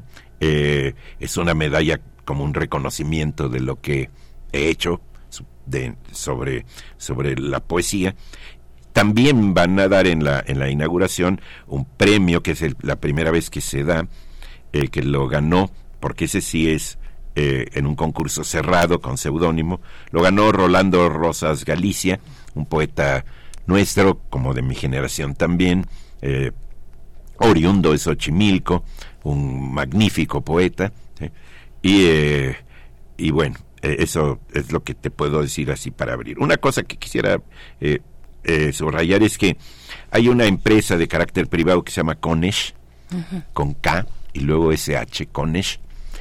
La página incluso de Conesh Arte y Cultura está en el Facebook y ahí está anunciándose todo lo de, de este encuentro y ahí también se va a, a, pasarlo en, en, Facebook Live, ¿no? Los, las lecturas, ¿sí? sí. Eh, está Conesh, está este, la revista Altazor, que es eh, de la Fundación Vicente Huidobro de Chile, está una entidad que publica muchos poetas y muy buenos, eh, New York Poetry, que es de Nueva York, pero publica poetas en español, Mar Russo, una escritora de origen argentino, es la animadora de todo esto, también está ahí Francisco Trejo y, bueno, amigos de, por aquí. Y hay otras revistas, eh, como la revista Anestesia. Eh, eh, bueno, entonces son varias entidades. y, claro, con, la hospitalidad, pues, de el Museo de la Ciudad de México, luego la, el López Velarde, la Casa del Poeta, eh, luego la UNAM, en, en, lo de la Casa Universitaria del Libro, y el claustro de Sor Juana. Entonces, eh, estas cosas tan grandotas, pues lo bueno es que las, si se coordinan bien, resultan. Sí, sí, eh, estas cosas tan grandotas y, decir que, eh, bueno, al escucharte, profesor Eduardo Casar, eh, recuerdo y, reitero, y seguramente la audiencia también, que el mundo de la poesía se cuece aparte del, universo de la literatura, es un lugar aparte con sus códigos, con sus formas, con sus alcances y sus posibilidades. Eso me parece interesante, entre todo lo que has dicho, que, que, todo, que todo es muy, muy valorable también. Eh, y, bueno, trazar estas, estas posibilidades de diálogo eh, eh, transatlánticas. ¿cuál, es, ¿Cuál es la importancia de recibir ahora en México, en una primera edición, un encuentro que ha tenido, pues, por lo menos 20 ediciones en, en España? que, ¿Cómo viene a enriquecer este ecosistema peculiar de la poesía? precisamente abriendo nuevas este, nuevas áreas de oxigenación de la poesía y de intercambio. ¿sí? Eh, los encuentros de poetas sirven para oír poesía, eh, sentir el pulso de cómo anda, eh, cuáles son las particularidades nacionales y regionales también, y, y, y, también para discutir y establecer vínculos. Yo no me dedico a la cuestión de la edición, yo me dedico a, a la cuestión académica y a la difusión del, de la literatura y de lo que sea en, eh, en, estos medios como el radio y la televisión, pero eh, hay también muchas posibilidades de ediciones conjuntas, de, eh, de sinergias es una palabrita nueva que, que, que, quiere decir de corresponsabilidades que se enriquecen mutuamente y eso es extraordinario. Eh, y además, eh, no sé, yo conocí a, Fui a un encuentro en Buenos Aires, no, en, Santiago de Chile, y luego eso me llevó a ir a otro en, eh, en Puerto Rico, y eso me llevó a ir a otro en Córdoba. entonces, no, en Rosario, perdón, en Argentina. Entonces, esos vínculos van haciendo que de este mundo aparte que tú dices, que se cuece aparte, este siga eh, ramificándose. E, en, parte del mundo de la poesía se cuece aparte porque porque la poesía no se vende no se vende, es decir, está un poquito fuera del circuito comercial. Entonces, la cuestión de, de una de una, no sé, una edición de un libro, puede aparecer y, los interesados, los lectores de poesía, que son muy pocos, eh, la buscan y la encuentran, ya sea en una editorial grande, no sé, como El Fondo, ¿no? O en una editorial pequeña, eh, como, como las que hay de carácter eh, privado, no sé, Almadía, etcétera, la poesía, la, por lo general, la publican las universidades, ¿sí? ¿Por qué? Porque lo que publican no tiene tampoco un carácter comercial. Eh, pero, no sé, editoriales grandotas, es difícil que, publiquen poesía. ¿no? sé cuál tenga planeta, pero creo que ninguna. Por ponerte un ejemplo ahorita que me viene a la cabeza. Entonces, eh, y claro, los lectores de poesía son eh, muchas veces personas que también escriben, porque después de estar leyendo poemas, eh, a uno le dan ganas de, de, entrarle a ver qué descubre. el hecho de escribir no se trata de que uno tenga en claro qué va a hacer, sino de seguir leyendo, ensayar técnicas, eh, imitar a otros autores, y uno entonces se da cuenta que la poesía es para uno mismo quien la escribe una especie de espejo y que está creando espejos para los lectores cuando alguien lee un poema y se reconoce en él, eh, ese poema ya es suyo. Yo digo algo siempre que me gusta, no es la idea mía, sino de un teórico, eh, Roman Ingarden, que dice, el poeta hace el poema y el lector hace la poesía. Es decir, para muchos lectores, ciertos poemas eh, no le dan un efecto poético, no no, no lo conmueven, aunque sean de poetas muy famosos o muy difundidos. Ese es algo que, que entonces crea una cuestión, digamos, de intimidad muy fuerte. ¿no? Sí. Los narradores, en cambio, bueno, los narradores es, el- es el género hegemónico, la narrativa, básicamente la novela. ¿no?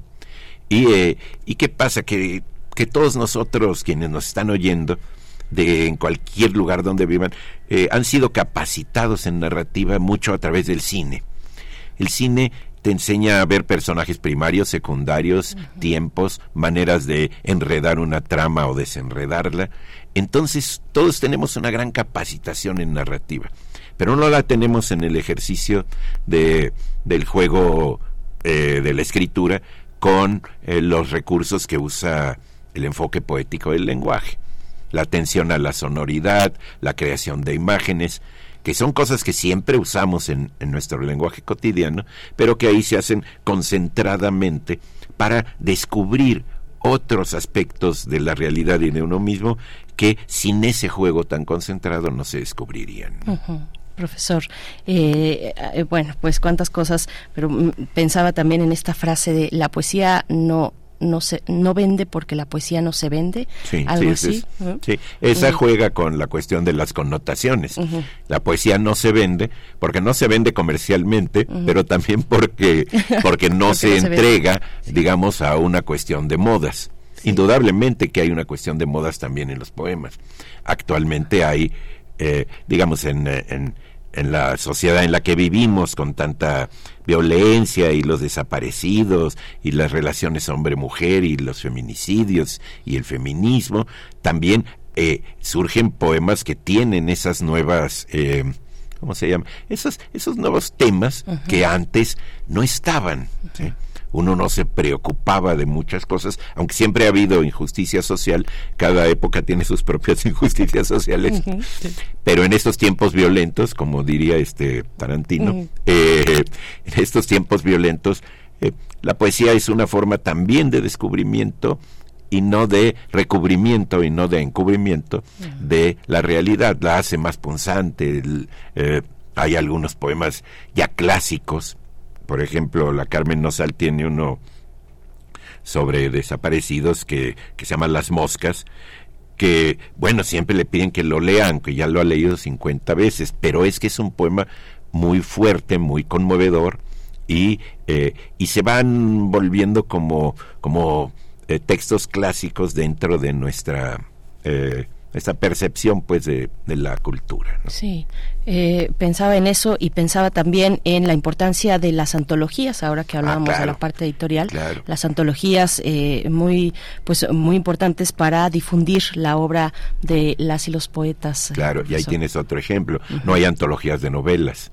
Ah, claro. Hay una antología clásica de, cuentos, novela sí. de la Revolución Mexicana, que son dos tomotes de Aguilar, eh, pero ¿por qué? Porque el formato no permite hacer antologías de la, la gran versatilidad artística que tengan los narradores, que la tienen, ¿sí? porque entonces son- solamente aparecen como muestras de estilo pero no aparecen como unidades significativas completas de sentido. Eh, eh, en cuentos se pueden hacer antologías. Sí. También conocemos a muchos narradores por su aparición como cuentistas en antologías. Las antologías son verdaderamente como, no sé, es como esos, este, ¿cómo le llaman? Menú gourmet, pues que le dan a uno un cachito pe- pequeño, pero de todo, poco de de degustación. todo, sí. Las antologías son elementos de degustación. Sí, ¿sí? completamente. Porque completamente. la literatura es algo muy cercano a lo sensible, a nadie le puedes obligar, porque sea muy bueno según los académicos, a que le guste un poema. ¿sí? Es claro. como obligarle a alguien a que le guste el mole, hay gente que no le gusta. Y los que lo tenemos entrañado decimos, pero ¿cómo es posible que no te guste? Simplemente no les gusta y se acabó. ¿sí? Sí, tengo un paladar salado o dulce y a mí lo que me gusta, por ejemplo, es la crónica, ¿no? Por poner un ejemplo, Ajá. que también hay antologías de crónica, y podríamos hay hablar. antologías de crónica Sí. porque también cuentan algún suceso, eh, eh, digamos que tiene límites más perceptibles. Sí, claro. Profesor, bueno, antes de, de despedirnos, bueno, sí me gustaría que, que nos comentaras, profesor, cómo convive, convive la creación literaria con la, con la docencia también y con la divulgación y la difusión de la cultura y de la literatura en ti, profesor. Mira, yo, yo comencé a escribir eh, poemas, eh, cuando entré a estudiar letras, que entré a estudiar letras como un lector solamente, me había conmovido Rayuela de Julio Cortázar, eh, esa experiencia fue muy fuerte y me, me alejó de la economía, que era para la que yo iba, eh, y, me, metió a las letras. Eh, y yo comencé a, escribir creación literaria porque los cuates que, que me encontré en el, en el salón de clases escribían y para entrar como al club de esos este, escritores, pues comencé y a la hora de comenzar eh, me di cuenta en un eh, efecto de, culata, digamos, del hecho de escribir, eh, me di cuenta que a mí también me hacía algo, una experiencia sensible, emotiva, muy fuerte el hecho de estar escribiendo y me, me encantaba y me divertía mucho. Entonces yo escribo normalmente cuando se me aparece la idea de un poema, me meto al paréntesis del poema para ver cómo es por dentro y ahí eh, no estoy pensando en otras cosas. Eh, eh, y luego, bueno, las carreras, la, docencia, la he hecho en el ámbito académico, que básicamente es teoría literaria, historia de la literatura, cómo se escribe, qué significado tiene, etcétera, y pero también en, en talleres de creación literaria. he dado o al menos di eh, durante 22 años en la Escuela de Escritores de Sogem, que esa es una experiencia muy distinta. Un taller, un taller sí es muy físicamente un taller, no tanto, sí un taller de carpintería, pero también un taller de danza. Uno está ahí eh, eh, afinando siempre, haciendo ejercicios, imitando y poco a poco va creando una segunda naturaleza de que le permite reaccionar escrituralmente o escribientemente eh, eh, a, algún acontecimiento. Y entonces ahí, bueno, eh, cuando tienes esa, ese entrenamiento, porque es un entrenamiento, no es lo mismo que, cuando, no sé, haces una, una disertación sobre teoría literaria, lo que requiere es estudio, disciplina, formas de organización, metodologías, ¿no? Y, ya, pero eh, son dos mundos distintos. Y por otro lado, lo de lo del radio y la televisión, eh, eh, a mí siempre, bueno, a mí me gustó, me interesó porque porque tú puedes hacer una presentación de libros y cuando mucho van a ir unas, no sé, 60 gentes, 100, ¿no? en cambio, tú en radio lees un poema y te escuchan miles de gentes. Eh, o lo lees en la tele que permite menos leer poemas, eh, eh, y te, hay millones que te están viendo, Y luego se reproducen todos estos programas en otras plataformas. Entonces el alcance, digamos, el tocar a los demás, el encontrar un receptor para la, la pelota que lanzas al aire, eso lo, lo centuplica y multiplica la difusión. Sí. Profesor Eduardo Casar, pues qué, qué dicha, qué dicha platicar. qué bueno. qué, dichosos estamos eh, de, de, poder conversar. Enhorabuena por esta medalla, Fray Luis de León. Eh, recuerden, será entregada el próximo, el próximo lunes, 25 de septiembre, en el marco del primer encuentro de poetas, el primer eh, encuentro de poetas iberoamericanos, del 25 de septiembre al 4 de octubre en distintas sedes, como ya lo hemos comentado, pero la entrega de esta medalla en el Museo de la Ciudad de México. Profesor Eduardo Casar, muchas gracias. Muchísimas gracias, Berenice. Muchísimas gracias y saludos a tu auditorio. Gracias, hasta pronto. Y lo vemos en la dichosa palabra también con estos compañeros, eh, pues siempre, siempre, siempre dichosos y que siempre nos acercan a un montón de, hallazgos y, nos acercan los asombros también. Nosotros vamos a hacer una pausa, una pausa musical mm, para, es una petición de nuestro querido radioescucha Gabriel del Corral se, se la dedica a Norma Alejandra y se trata de cómo fue de Benny Moore.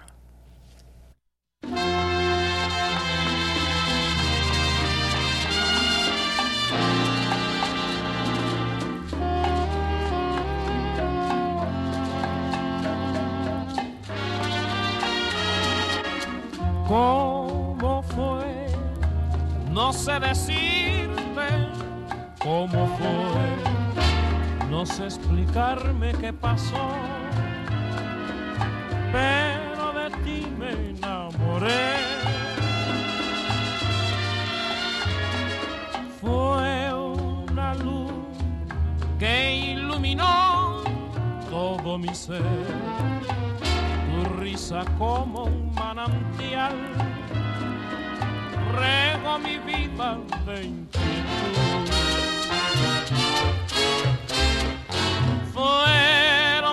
Tus ojos o tu boca, fueron tus manos o tu voz. Fue a lo mejor la impaciencia de tanto esperar. Tu llegada más, no sé no sé decirte cómo fue, no sé explicarme qué pasó, pero de ti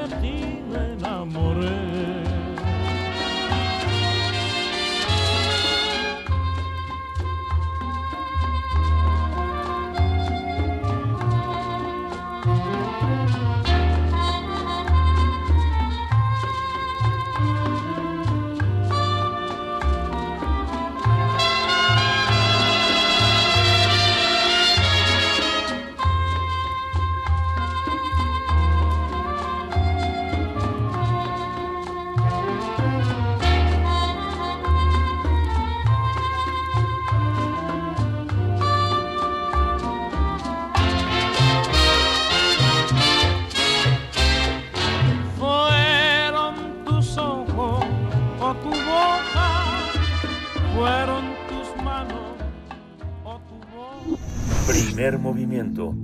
Hacemos comunidad con tus postales sonoras. Envíalas a primermovimientounam.gmail.com 8 con 40 minutos vamos a dar los nombres de las personas ganadoras de los boletos de las cortesías para el Teatro Bar El Vicio.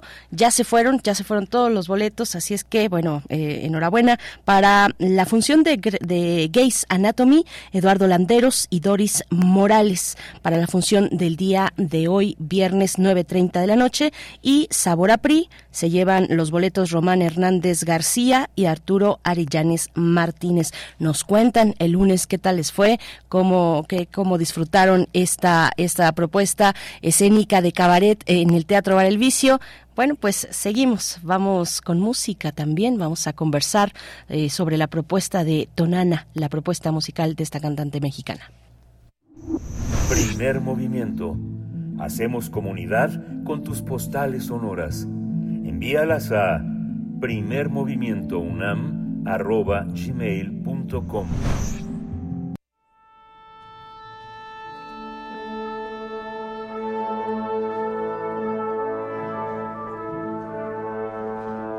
Afina tus oídos. Aquí te presentamos una recomendación musical.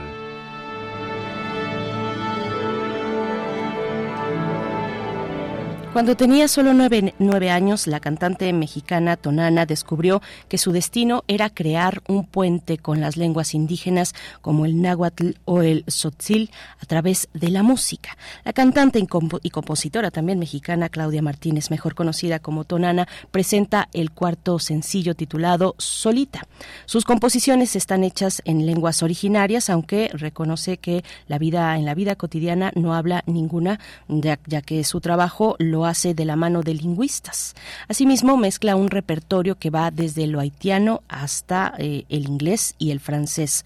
Tonana es considerada una de las principales exponentes mexicanas del llamado World Music, por lo que ha sido reconocida en Francia, Estados Unidos, Canadá, Tailandia, Singapur y República Dominicana. Gracias a su música, la, la cantante ha sido elogiada por su sello al expresar la música tradicional mexicana y cabe señalar que Tonana se presentará en la Casa de México en España el próximo 19 de octubre, donde el público podrá disfrutar de su amplio repertorio. Y vamos a conversar con ella, está a través de la línea, nos acompaña esta mañana Tonana. Bienvenida, buenos días, eh, te saluda Berenice Camacho, bienvenida a Radio UNAM.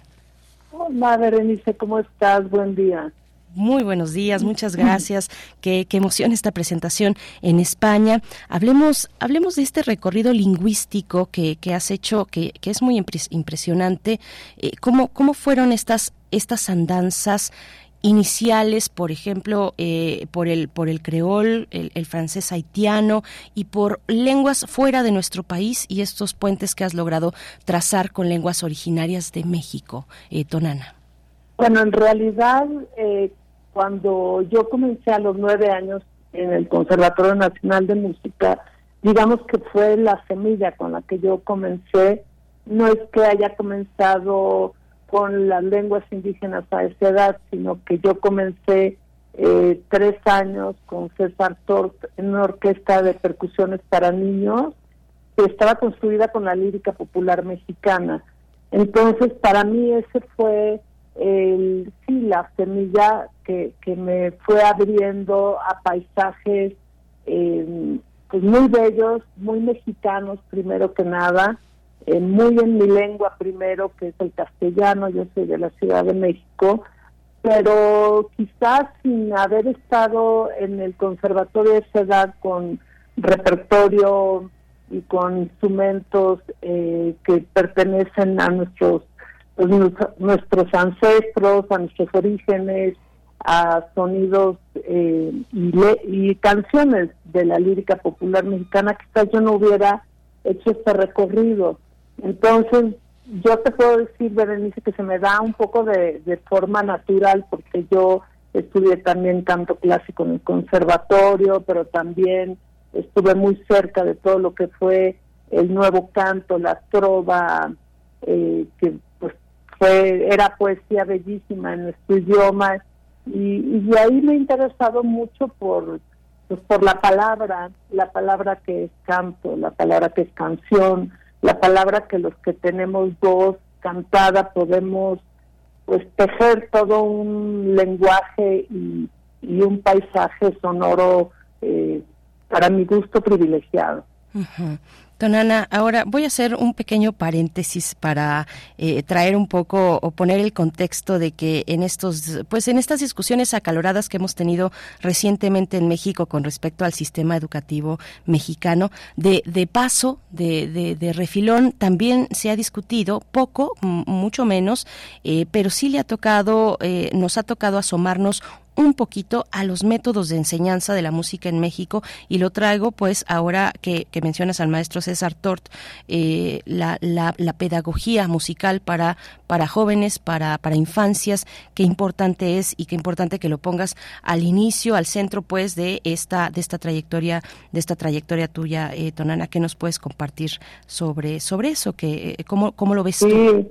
Ese, ese punto es muy importante, Berenice, porque yo nunca he comprendido por qué hay tanto esfuerzo por años, por años, de muchísimas eh, instituciones, personas, eh, de tanta gente que ha colaborado para hacer eh, de la música un, pues no nada más como metodología, sino el interés principal y saben que, nos daría muchísimo a México país eh, y le podríamos podríamos abonar al mundo completo con muchas cosas que se han hecho en México pero que no se aprovechan. Yo siempre me preguntaba, por ejemplo, ¿por qué es el maestro César Tort, es un investigador de la UNAM, ¿por qué no pueden poner esa metodología en las escuelas? ¿Por qué no la, por qué no, por qué no la, la dan a conocer? O sea, yo tuve que ir al Conservatorio Nacional de Música gracias a mi madre que ella me inscribió muy pequeña porque yo anunciado en el periódico que iba a haber esta este esta orquesta, si no no hubiéramos llegado ahí, ¿no? Y ya posteriormente con mis hijos yo los, los inscribimos a Artene, se llama, que es la escuela, eh, una escuela muy chiquita que los padres de familia y la familia Tort eh, construyeron y apoyaron.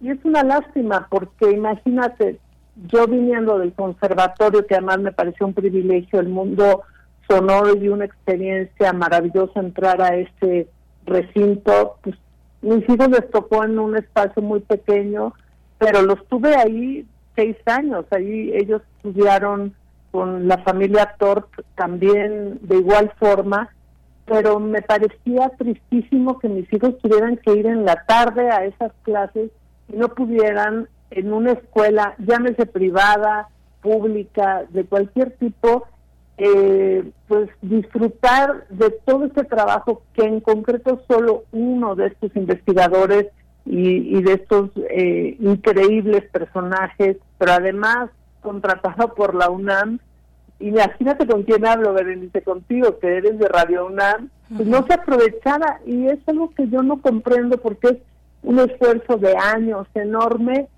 que, que se hace pequeño, que no se aprovecha. Entonces venimos a copiar de repente pues orquestas o propuestas de otros países del mundo como si fueran la panacea, cuando en México han existido eh, pues gente maravillosa y apoyados por, por instituciones grandísimas. Entonces, me parece que, que no revisar lo que hacemos y todo lo que se ha propuesto y se ha estudiado y es parte de todo nuestro eh, paisaje cultural en este país que nos serviría mucho, pues yo no sé por qué, por qué no se toma en cuenta y por qué se deja, no sé.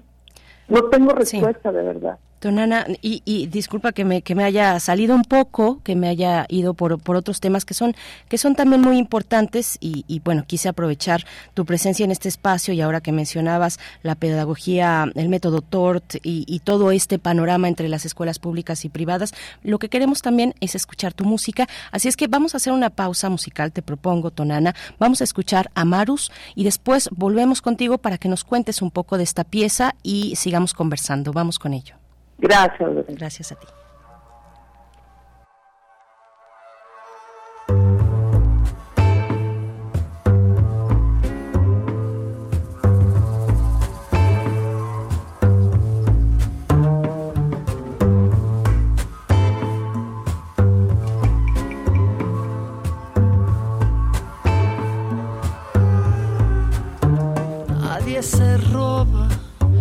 Lo que has querido y nadie puede comprar cariños. Solo dejamos de ser los mismos, siendo los mismos de un mismo río y de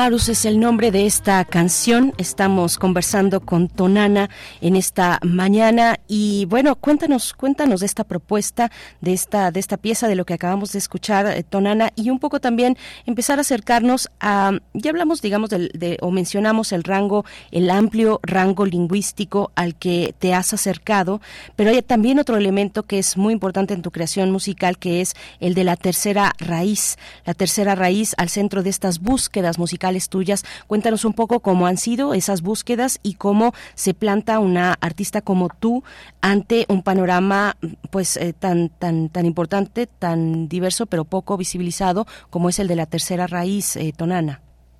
Bueno, yo justamente esta canción que escuchábamos, Amarus, es de mi autoría la letra y la música y es el nombre además de todo el proyecto que estoy grabando y desarrollando todo este año. La palabra amarus es el latín de ocre salado, amargo, que le da nombre al color amarillo.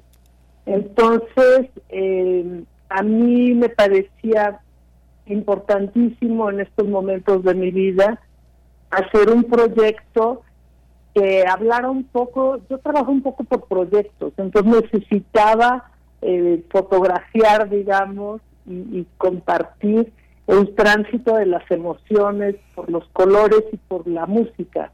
Entonces Amarus es en amarillo, digamos, porque es, eh, representa el duelo de lo amado y ese tránsito en que sales de una parte pues más amarga, más salada, más ocre, digámoslo, y vas hacia la luz. Entonces, eh, a mí me encanta, yo canto mucho en metáforas y tiene mucho que ver con, con el momento que yo estaba pasando y qué he pasado, digamos, en estos últimos años, ¿no?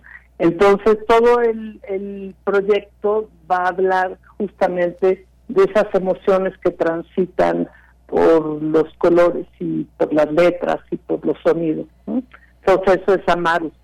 Y regresando a la otra pregunta de la tercera raíz, pues es que siempre me ha inquietado muchísimo eh, nuestra identidad mexicana y he leído y me he interesado, quizás porque soy de la Ciudad de México, quizás porque tengo una altura, eh, soy muy alta y siempre me han preguntado soy del norte del país y siempre he estado eh, teniendo que explicar que también en el centro o en el sur vemos gente con ciertas características o rasgos, porque somos un país mestizo. Soy una amante de la cultura africana en general y todo lo que es lo afrodescendiente en cualquier país del mundo, no nada más México, ¿no?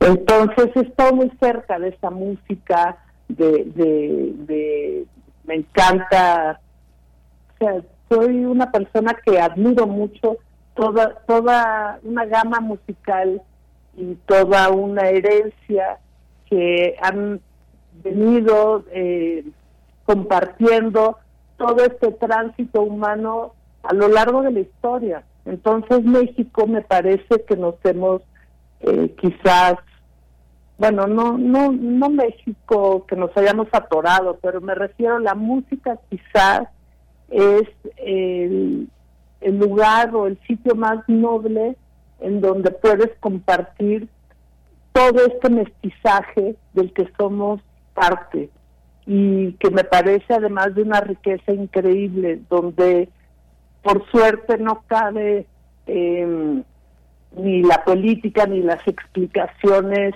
es que si el colonialismo o que si la esclavitud negra o que si no simplemente la música lo que regala es el alma de todos los que han llegado de una u otra manera y que han conformado este increíble eh, mundo de colores que es México y que yo pues adoro y me encanta ser mexicana básicamente por eso. Sí, eh, Tonana, bueno, pues eh, muchas gracias, muchas gracias por esta charla.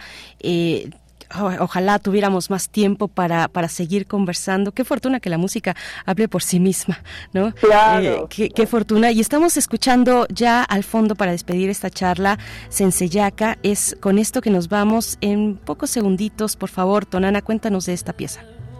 Senseyaca es el color blanco y la construí en un squash donde había mucho rebote y Sesenyaca la construí en la pandemia, en un momento muy difícil de mi vida, en donde en agua hay que decir a cada uno. Es una pieza que no tiene eh, idioma, son puros sonidos que voy tejiendo y voy pensando en todo lo que a cada uno nos toca vivir más en esos momentos y que tenemos que resolver desde ese lugar solos, ¿no? Quiero mencionar que está Cruz, está eh, Kosovi, está Alyosha Barreiro en esta pieza y a mí me parece de una belleza. El trabajo de Aarón Cruz es magistral y también en la pieza de Amarus, para no dejar de mencionar, está Miguel Sequel y está Diego Valencia, está Saúl Armendáriz y está Aarón Cruz también. Entonces, pues disfruto mucho de grandes músicos y para mí la composición es el lenguaje más cercano a pues a lo que yo soy y los invito a que me escuchen. Voy a estar en España el día 19 de octubre y para mí será maravilloso encontrarme a muchos mexicanos y no mexicanos que se encuentran allá. La Casa de México en España es un lugar emblemático donde suceden muchas cosas relacionadas con la cultura, entonces ahí estaré. Pues muchas gracias, Tonana. Nos quedamos con una, un pedacito más de esta canción. Te deseamos lo mejor en esta presentación en la Casa de México en España. Hasta pronto, Tonana. Gracias. Gracias, Berenice. Un abrazo y saludos allá. Gracias, un abrazo de vuelta. 9 de la mañana, vamos al corte y volvemos.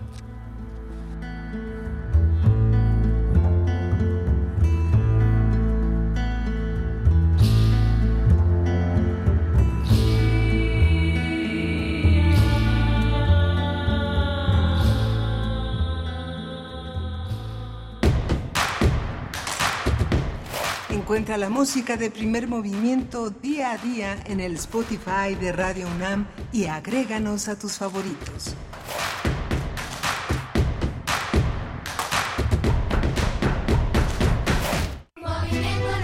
¿Te acuerdas que decían que Movimiento Ciudadano era chiquito? Claro, ya gobiernan más gente que el PRI y el PAN. Los chiquitos son otros. Ni con la alianza les alcanza. Es que los naranjas lo están haciendo bien en Nuevo León, Monterrey, Jalisco y Guadalajara. Le apuestan a la salud y traen inversiones como Tesla y resuelven brocas como las del agua. Con este calor, se antoja algo fresco, ¿no? Movimiento Ciudadano. Ya sabes que en la vida hay cosas que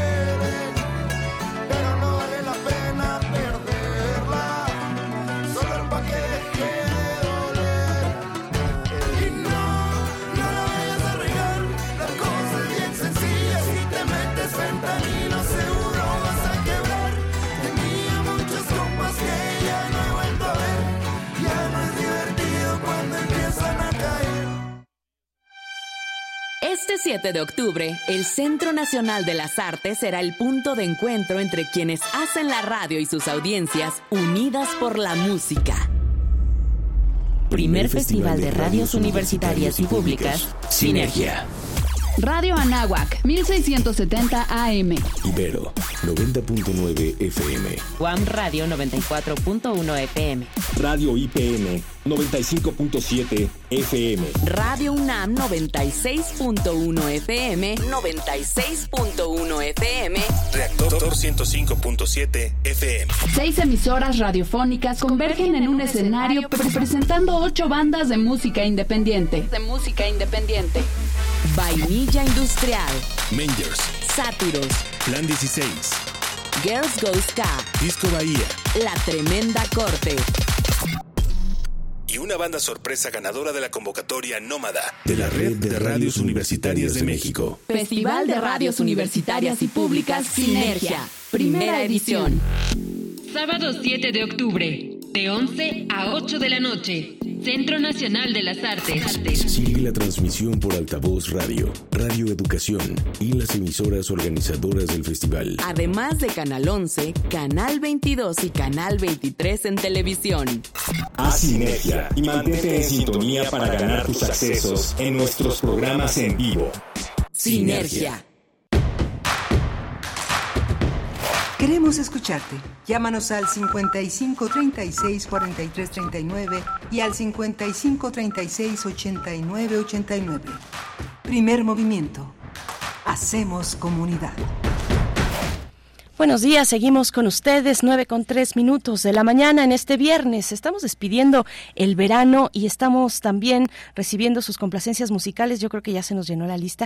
Hemos tenido música, hemos tenido letras en esta mañana, hemos hablado también de flamenco. Bueno, pues y lo que sigue eh, también lo van a disfrutar mucho. Viene la poesía necesaria y, y otros contenidos, pero, pero antes de ello saludo a el equipo que se encuentra aquí en cabina, Rodrigo Aguilar en la producción ejecutiva, está el señor José Jesús Silva en la operación técnica de la consola, Tamara Quiroz atendiendo sus comentarios en redes sociales y al micrófono Berenice Camacho. Les saludamos eh, este equipo de primer movimiento. Bueno, pues la última hora en vivo de esta semana para despedir el verano, como, como he dicho, y pues los tengo muy abandonados en las redes sociales, no he podido conversar con ustedes, no he podido eh, compartir sus comentarios, pero nos dice Fabiola Cantú por acá que qué hermoso lo que estamos escuchando, dice, vaya artista, se refiere a Tonana, revisen si, si les es posible y si tienen esa curiosidad también. Eh, el trabajo de Tonana, bueno, su música, estos sencillos que está lanzando eh, solita, Amarus que escuchamos. Eh, Amarus particularmente en su canal de YouTube tiene un video muy muy interesante, un video que acompaña a esta canción y que está realizado por un equipo eh, muy talentoso. Es un video que fue lanzado hace un par de semanas con este equipo talentoso detrás acompañando una propuesta musical donde vamos a encontrar danza en ese video. Amarus, eh, no dejen de, de, de, disfrutarlo a través del canal de YouTube de Tonana que bueno, pues el tiempo es muy breve en radio, pero todavía teníamos mucho que, compartir y que, y que comentar con, con esta cantante mexicana que tendrá su presentación en España, en la Fundación Casa de México en España, en Madrid, esto, el próximo 19 de octubre. Qué bueno que, que te gustó, eh, Fabiola Cantú, lo que, lo que acabamos de escuchar. Saludos. Eduardo Landeros nos dice muchas gracias. Primer movimiento. Ah, es que se ganó, se llevó una cortesía para eh, Gays Anatomy del el Teatro Bar El Vicio. Bueno, ya dimos los nombres de las personas ganadoras. Enhorabuena. Nos cuentan, ¿eh? Nos cuentan y si pueden también nos mandan alguna fotografía o algo así de cómo estuvo el espectáculo cabaretero de este fin de semana en el Teatro Bar El Vicio. Eh, también refrancito, Efra Flores.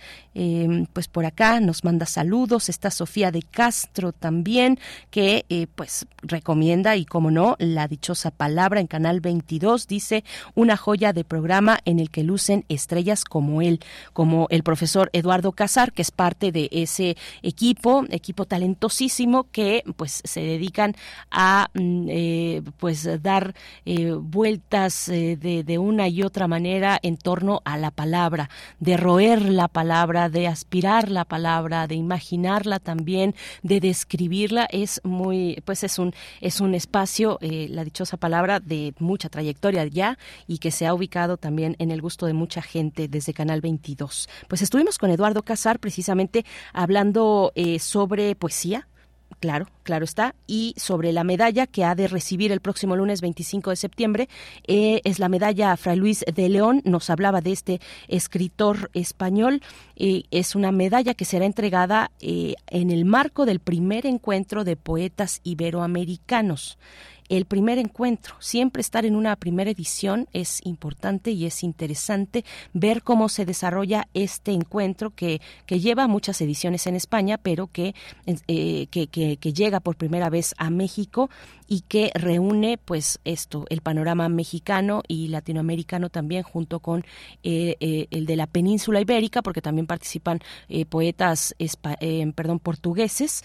Y bueno, pues este, este encuentro tendrá lugar el 25 de septiembre y se extiende hasta el... mm, ah, eh, hasta octubre, hasta el 4 de octubre, si no me estoy equivocando por acá con las fechas. Y bueno, pues es una oportunidad en distintos, en distintas sedes. Inicia en el Museo de la Ciudad de México y este encuentro tiene también el propósito de reconocer a poetas como Elsa Cross y como Sor Juana Inés de la Cruz. Yo creo que si es el inicio de un encuentro de poetas, pues eh, el homenaje tendrá que ser obligado a, a Sor Juana Inés de la Cruz. Gracias, Sofía. Gracias, Alfonso de Alba Arcos. Por acá también nos pregunta de Juana Inés. Yo desconozco esta pregunta. Si la querida Juana Inés de esa, a quien enviamos un abrazo y un saludo fuertísimo, fue alumna de Eduardo Casar. Yo no lo sé, pero pues por ahí a ver si alguien nos responde. Eh, Elizabeth Cruz Madrid también dice es alumbrador escuchar al maestro Eduardo Casar. Ahora me urge un curso de poesía con él. Sí, qué maravilla escucharlo. Si no, pues si se lo perdieron, pues ahí va a estar el podcast, porque qué manera de, de conversar, qué manera de conversar tan amena, tan eh, también con humor que tiene eh, pues este sello eh, en su manera el, el profesor Eduardo Casar también es profesor bueno ha sido profesor en esta casa de estudios mm, por más de por, pues por cuatro décadas o un poco más eh, es un es, es toda una institución de, de la palabra y de la poesía. Nosotros vamos a tener después de la poesía necesaria esa sí nos la dejó Miguel Ángel Quemain nos dejó preparada la poesía así es que sí lo vamos a poder escuchar de esta manera Eh, nos va a compartir poesía. Viene después la recomendación literaria de Vero Ortiz desde el Fondo de Cultura Económica y luego la mesa del día con un tema pues que va a ser muy interesante para ustedes por los hallazgos, no por no solamente por los hallazgos, pero sí también los hallazgos luego de una, investigación para dar con la verdadera causa de muerte de un poeta como Pablo Neruda. No solo vamos a hablar de eso, sino que vamos a hablar en amplitud del 50 aniversario de su fallecimiento, Premio Nobel, segundo Premio Nobel de Chile, Pablo Neruda, y para ello nos va a acompañar el doctor José Arnulfo Herrera Curiel, eh, es profesor de esta universidad desde 1978 y desde el 87 es investigador adscrito al área de literatura del Instituto de Investigaciones Estéticas también de esta, de esta universidad. No se pierdan esta, esta charla y vamos a cerrar con teatro. El silencio que abraza, dos de sus integrantes estarán por acá para eh, invitarnos a esta propuesta que eh, coordina, que organiza, pues, que se encuentra en la cartelera de Teatro UNAM. Así, bueno, tenemos una hora todavía con muchos contenidos eh, culturales. Disfrútenla y quédense con nosotros. Vamos con la poesía necesaria. Es hora de Poesía Necesaria. Esta mañana vamos a leer poesía de Eduardo Hurtado, poeta nacido en 1950 en la Ciudad de México, ensayista, traductor, por supuesto poeta, editor eh, de muchos eh, trabajos poéticos fundamentales en nuestro, en nuestro siglo. Eduardo Hurtado ha publicado Miscelánea, que es un, un conjunto de cuatro libros de aforismos, de haikus, de ensayos y de poemas. Vamos a leer el que corresponde a un conjunto de aforismos y lo vamos a acompañar con la guitarra de Gabriel Elizondo, una solea, Virgen del Cobre.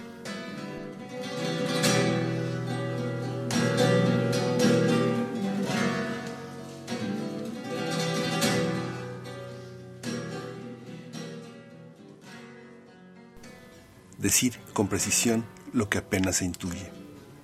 Todo aquel que considere dedicarse a escribir poesía debe tener en cuenta que su ejercicio demanda una disposición absoluta.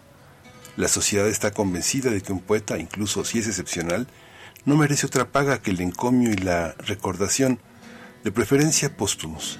Ante la inmensa mayoría de su prójimo, el poeta realiza una labor económicamente improductiva y en consecuencia superflua. Una buena dosis de anacronismo suele ser saludable, nos libera del fetichismo de lo actual.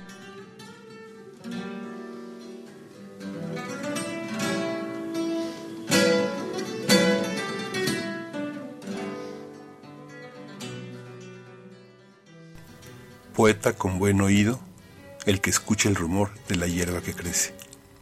Nada, ni la guerra, ni los campos de exterminio, ni la deshumanización, ni el triunfo de los cínicos, nada ha podido apartar a los poetas de su pasión por la imagen. Mejor que el símbolo que tiende la fijeza, la imagen polisémica, mudable, heraclitiana.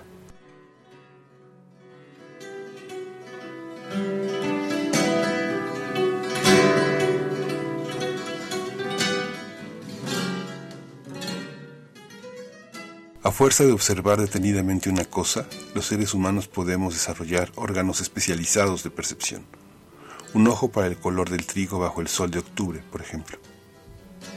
Poesía, lengua franca. Eduardo Hurtado.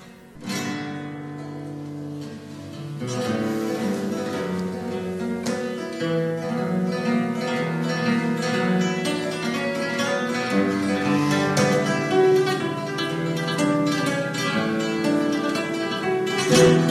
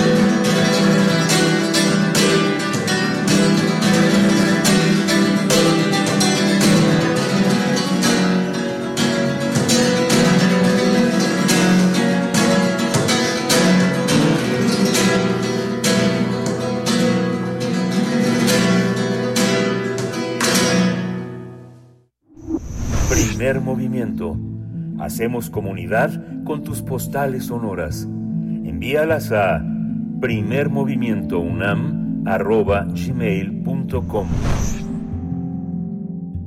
9 con 17 minutos. Les invitamos a escuchar esta recomendación literaria desde el Fondo de Cultura Económica con Vero Ortiz, a quien le enviamos un abrazo, un abrazo caluroso para ti, querida Vero. Muchas gracias. La noche del caníbal es lo que viene a continuación.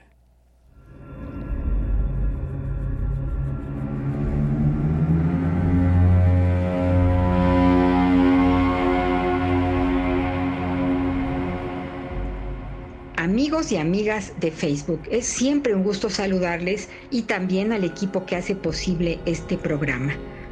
Leer a Luis Jorge Boone es siempre una sorpresa.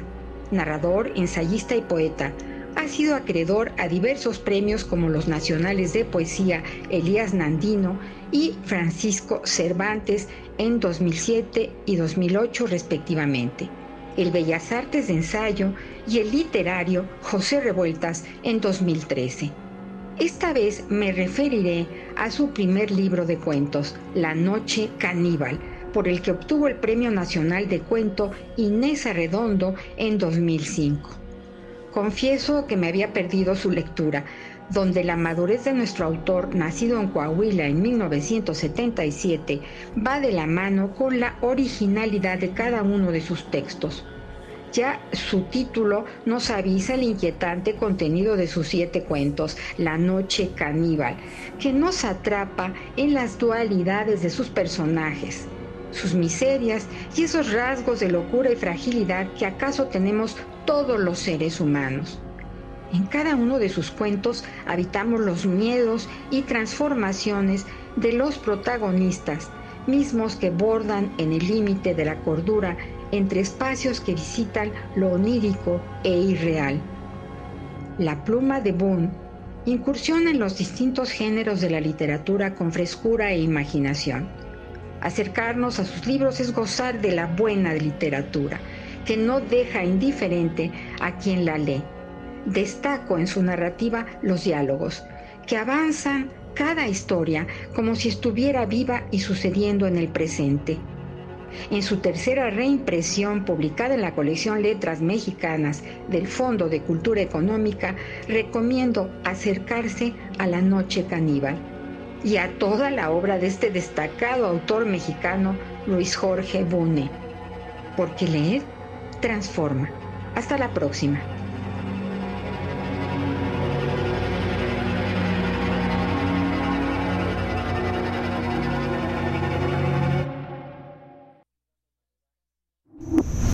Primer movimiento. Hacemos comunidad con tus postales sonoras. Envíalas a primermovimientounam.gmail.com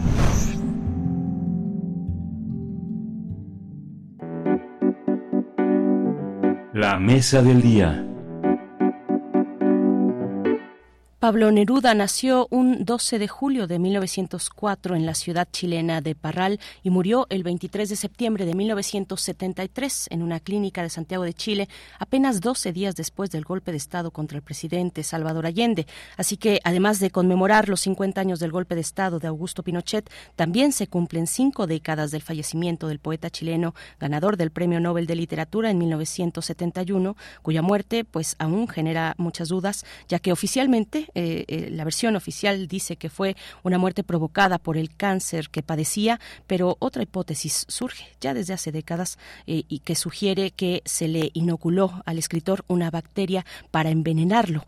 Pablo Neruda es reconocido como uno de los poetas latinoamericanos de mayor presencia en la literatura universal. Entre su obra destaca Crepusculario, 20 poemas de amor y una canción desesperada, Canto General, Odas Elementales, Navegaciones y Regreso, Memorial de, de la Isla Negra, Cien sonetos de amor, entre otros. Después de su muerte también fueron publicados Geografía de Pablo Neruda y Confieso que he vivido. Pues vamos a conversar sobre este poeta chileno, universal también, Pablo Neruda, a propósito del 50 aniversario de su muerte. Nos acompaña esta mañana el doctor José Arnulfo Herrera Curiel.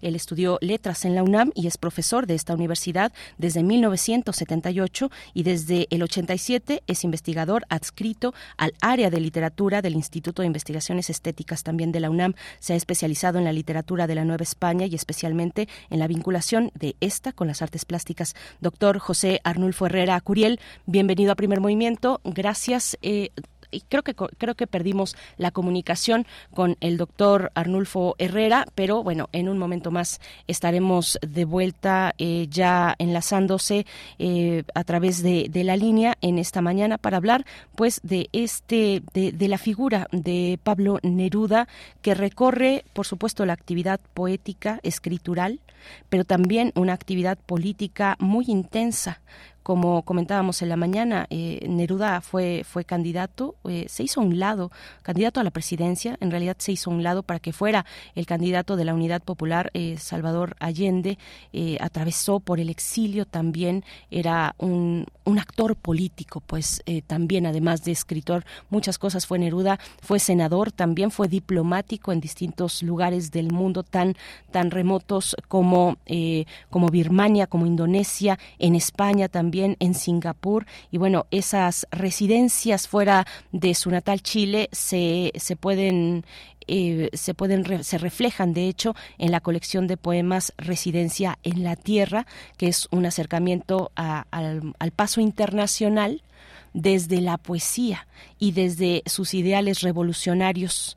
Eh, en, en, aquella temporada, en aquella temporada, eh, Pablo Neruda, eh, cuando estuvo en España, dirigió la revista Caballo Verde para, bueno, una revista de poesía y, bueno, pues muy importante también en, esos primeros días del golpe de Estado previo a su, muerte, a su muerte, también Neruda organizó la evacuación de refugiados, bueno, de asilados políticos luego de inmediatamente después del golpe de Estado en su natal Chile. Ya tenemos la comunicación. Ojalá nos pueda escuchar bien, doctor José Arnulfo Herrera Curiel. Buenos días, bienvenido. ¿Nos escucha? Buenos días, sí, sí los escucho. Gracias, doctor. Bueno, pues dábamos una breve introducción de un perfil complejo, el del escritor eh, Pablo Neruda. ¿Cómo, ¿Cómo hacer ese esbozo eh, de, de, quien fue Neruda y quien permanece todavía por distintos elementos, además, por supuesto, el central que es el de su poesía, eh, doctor? Bueno, la, es el poeta más importante del siglo XX y uno de los más importantes de la lengua española. Eh, durante todo el siglo, durante, digamos, eh, desde, 1920, 22, 24 es el año clave, que es el año de la publicación de los 20 poemas de amor, hasta el día de su muerte. Fue un poeta que fue llevando toda la poesía en lengua española, casi todos los poetas lo fueron siguiendo.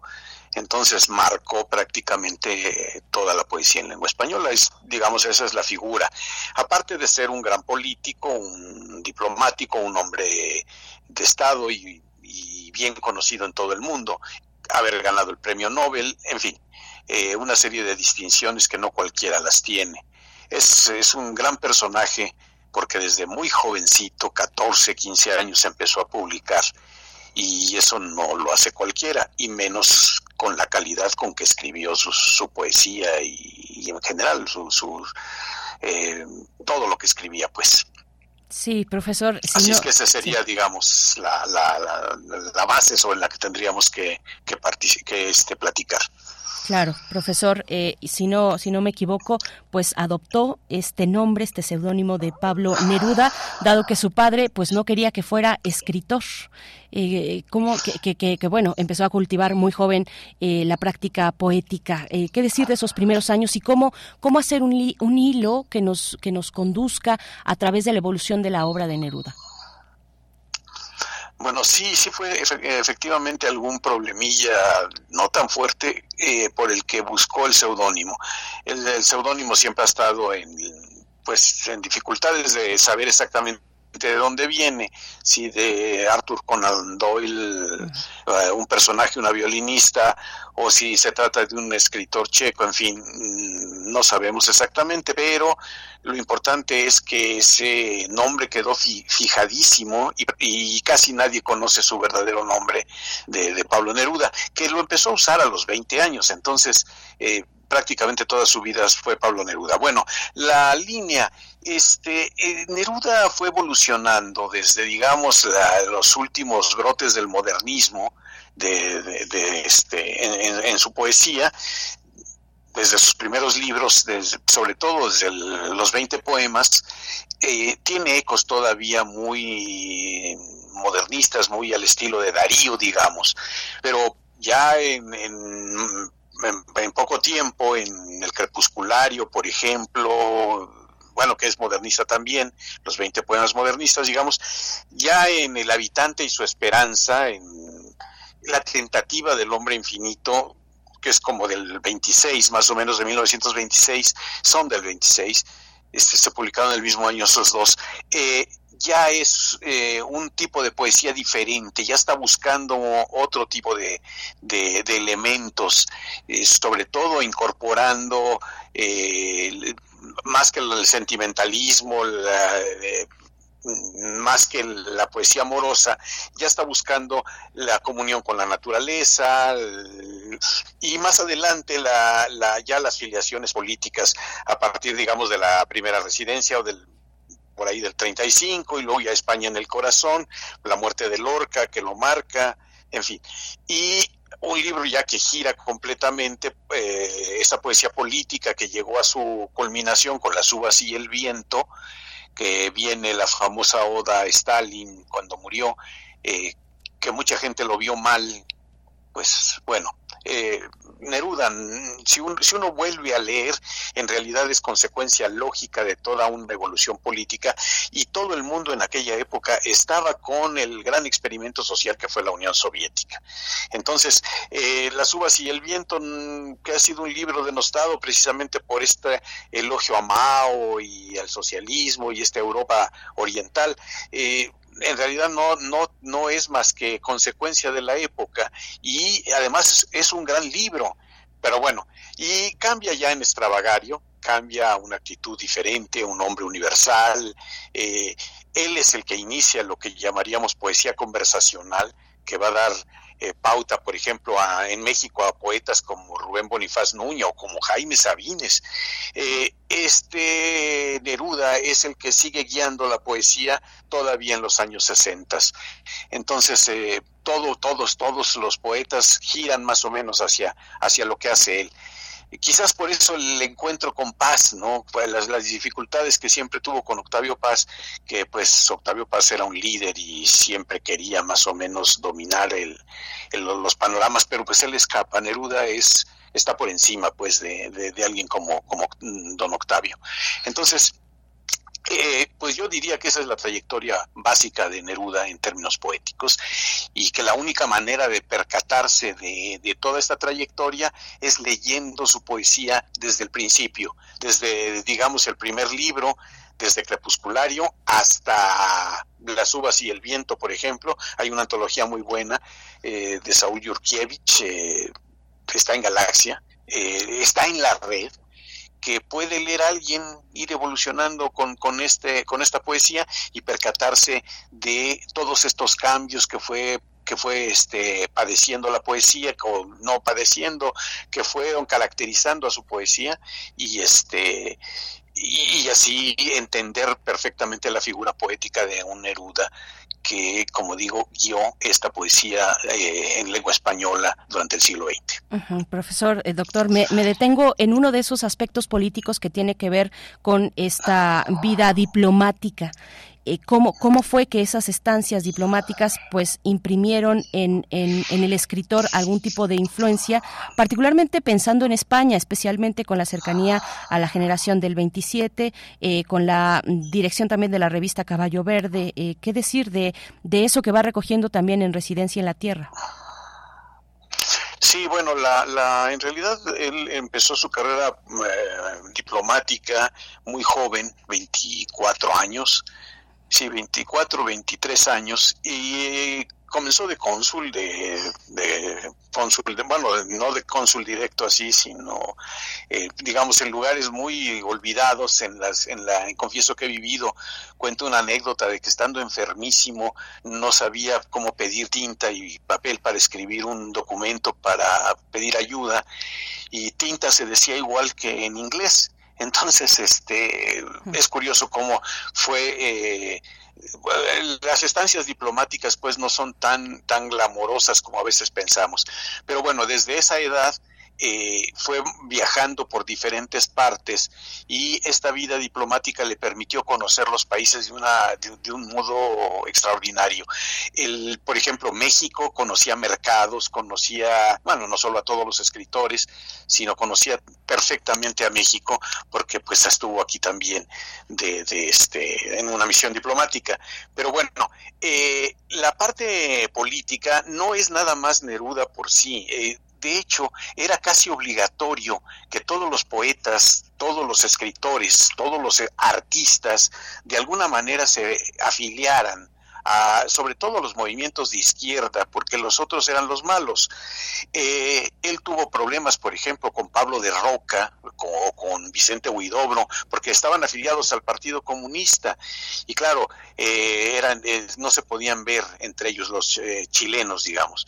Y este y tuvo problemas con mucho mucha gente que no estaba en, en el lado izquierdo del mundo, que eran casi todos. Y luego con los de izquierda también, por ejemplo, tuvo problemas con los cubanos, con Fernández Retamar y, con Guillén, con este Nicolás Guillén, por haber aceptado una invitación del Ben Club norteamericano, lo cual era una tontería. Pero bueno, el, la parte, digamos, política es muy simple. Si uno está con la gente pobre, si uno desea que realmente la humanidad progrese, pues entonces estábamos en, la idea del socialismo, en la eh, socialización de los medios de producción, en fin, en, que la pobreza desaparezca en bien de la gran cantidad de hombres de la mayoría de la humanidad. Y, y esa era la idea de la Unión Soviética que finalmente pues se, se estatizó y se convirtió en una burocracia horrible que, que bueno dejó en el atraso a todos estos países que también estaban involucrados, como toda la Europa Oriental, ¿no? O como Cuba ahora, que pues estaba, estaba sufriendo una cosa terrible, pues por sí por el bloqueo, pero también porque la burocracia cubana pues ha empobrecido a la población. Pero antes no se sabía todo eso. Pensábamos que ese era nuestro destino y que todo mundo íbamos, todos los países íbamos a llegar algún día a una revolución socialista y entonces él estaba con esos movimientos, porque todavía cuando él murió, todavía teníamos esa esperanza, aunque la acababa de matar Pinochet unos días antes con la caída de la unidad popular, ¿verdad? Y la, y la, y la muerte de, Allende. Entonces, eh, pues lo, de la política es una cosa necesaria, todos somos políticos de alguna manera y todos queremos algo para eh, algo bueno para nuestra sociedad, ¿no? Esa, esa sería la idea de, del Neruda político. Sí, eh, profesor, y, e igual si tampoco me equivoco, fue candidato a la presidencia, tuvo que hacerse a un lado para dar paso a Allende, que traía la unidad popular, eh, digamos, una coalición ahí impulsándole eh, e, ese, ese gesto también importante en la actividad política de Neruda que nos pueda comentar, y, y, y ese paso por México, que mencionaba que no quisiera pasar tan de largo, el paso, eh, la relación de Neruda con México en una época en que escritores como Octavio Pues sostenían las llaves de entrada a, círculos de escritores, de aquellos escritores, lo pongo entre comillas, que importaban, ¿no? Por, por decirlo de alguna manera, o que estaban ahí en el centro de una actividad editorial muy importante y de relaciones también eh, con el exterior, con París, con otros países. Eh, ¿qué, ¿qué, nos comenta?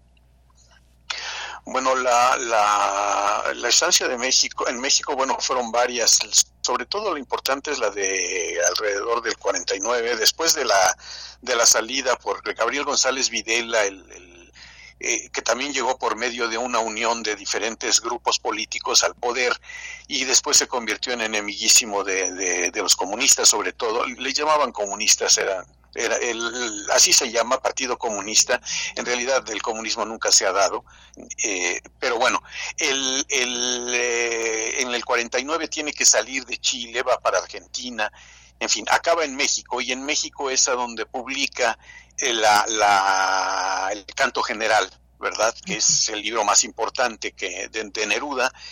Y esa estancia fue de, un tiempo largo y ahí es a donde más conoce, conoce México. Bueno, eh, no es la llave, siendo Neruda quien era, él tiene abierto el, mundo y puede hablar con quien sea. Y bueno, tampoco Octavio Paz es enemiguísimo. Octavio Paz dice, él fue mi mejor enemigo, este, pero mi enemigo más querido, llegó a decir eran pues gente que, chocaba más bien por su propia personalidad, pero no por, por otra cosa. Y eh, no sé qué otra cosa me había preguntado usted. Eh, sí, de este gesto político de, de, ah, la, en la, candidatura. Eh, sí. sí. Sí, sí, Lo que pasó es que en realidad Allende llevaba muchos años intentando llegar a la presidencia a través de las elecciones, un gesto que era muy difícil de entender para un partido socialista. Allende era liberal, no era exactamente socialista, pero ahí de lo que se trataba era de llegar por medio de las elecciones a una eh, a una transición, digamos. Y eso fue lo que hizo justamente Allende. Allende, se, eh, como gobernante liberal, en realidad tenía tres ejes.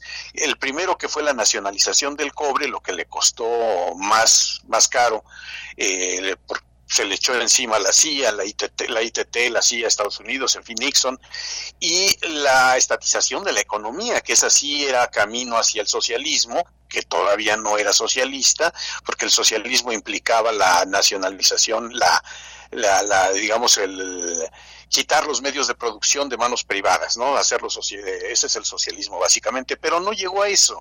Estaba nada más estatizando la economía y claro, algo muy importante en Chile, la reforma agraria. Entonces, los tres los tres movimientos, los tres digamos pasos que estaba dando Allende no fueron eh, nada gratos para Estados Unidos que tenía sembrado de dictaduras en toda Sudamérica. Y, pues acabó con, con esto, sobornando a alguien como Pinochet, ¿verdad? Que es uno de los demonios más grandes del, del siglo, y eh, tumbaron la unidad popular. Bueno, Allende eh, eh, eran precandidatos, Neruda también era precandidato, pero Neruda cedió. se dice que porque ya estaba enfermo, tenía un cáncer avanzado de próstata, pero en realidad cedió porque era lo más lógico, ceder a un movimiento mucho más factible que eh, un socialismo radical que iba a ser imposible que llegase por medio de las elecciones pacíficamente. Habría sido mucho más eh, complicado para, para, los chilenos. Entonces, yo creo que fue un gesto eh, muy prudente de Neruda ceder y apoyar a Salvador Allende para que llegara al poder y ahí está, ese, eso fue exactamente más o menos lo que sucedió. Se lo digo más que como sapiente, como testigo, porque pues yo estaba en esa época, en mis mejores días de andarme informando y todo eso, y por eso lo recuerdo así, con, con ese afecto. gracias, profesor. una, una cuestión que pues no podemos dejar pasar tampoco es la causa de la causa de la muerte, la cuestión de la muerte de Neruda. Es durísimo imaginar que alguien envenenó al escritor más universal eh, eh, de, su país, de Chile, envenenar a uno de los dos premios Nobel eh, que, tuvo Chile ¿Qué, qué, decir de eso? Y además, igual, si no, si no me, si no me equivoco, fue en México, en, en la revista Proceso en 2011, cuando el chofer de, de Neruda pues dijo que había sido muerto por, eh, por envenenamiento. Y ahí pues ha empezado un largo proceso de, bueno, entre la exhumación eh, y peritajes, un análisis realizados eh, en Canadá, en Dinamarca, en el propio Chile. Pero bueno, ahí surge esta hipótesis de una muerte por envenenamiento del gran escritor chileno. Sí, se dice que el, el chofer, el Neruda telefoneó y le dijo que lo del envenenamiento, lo que, lo que le estaba sucediendo. Estaba internado en un hospital precisamente por el cáncer eh, en, en, Santiago y entonces eh, supuestamente le dijo esto. Bueno, después de varios, varios problemas, incluso con la Fundación Neruda, que fue la que más se opuso a, la exhumación y este y en fin a las pruebas, por fin a, principios de este año se, dictaminó eh, el envenenamiento. El, fue un proceso largo. Ahora, era normal, si, si Pinochet asesinó a una cantidad inmensa de gente famosa inclusive, ahí está el, eh, cantante este Víctor Jara, envenenó a muchísima gente, digo, envenenó, la mató, la mandó a asesinar, si cometieron toda esa cantidad de crímenes, muchos eh, personajes del exilio chileno que estuvieron, que vivieron en México, y eh, mm, dieron testimonio pues de la enorme cantidad de muertes y de, pues la, represión brutal.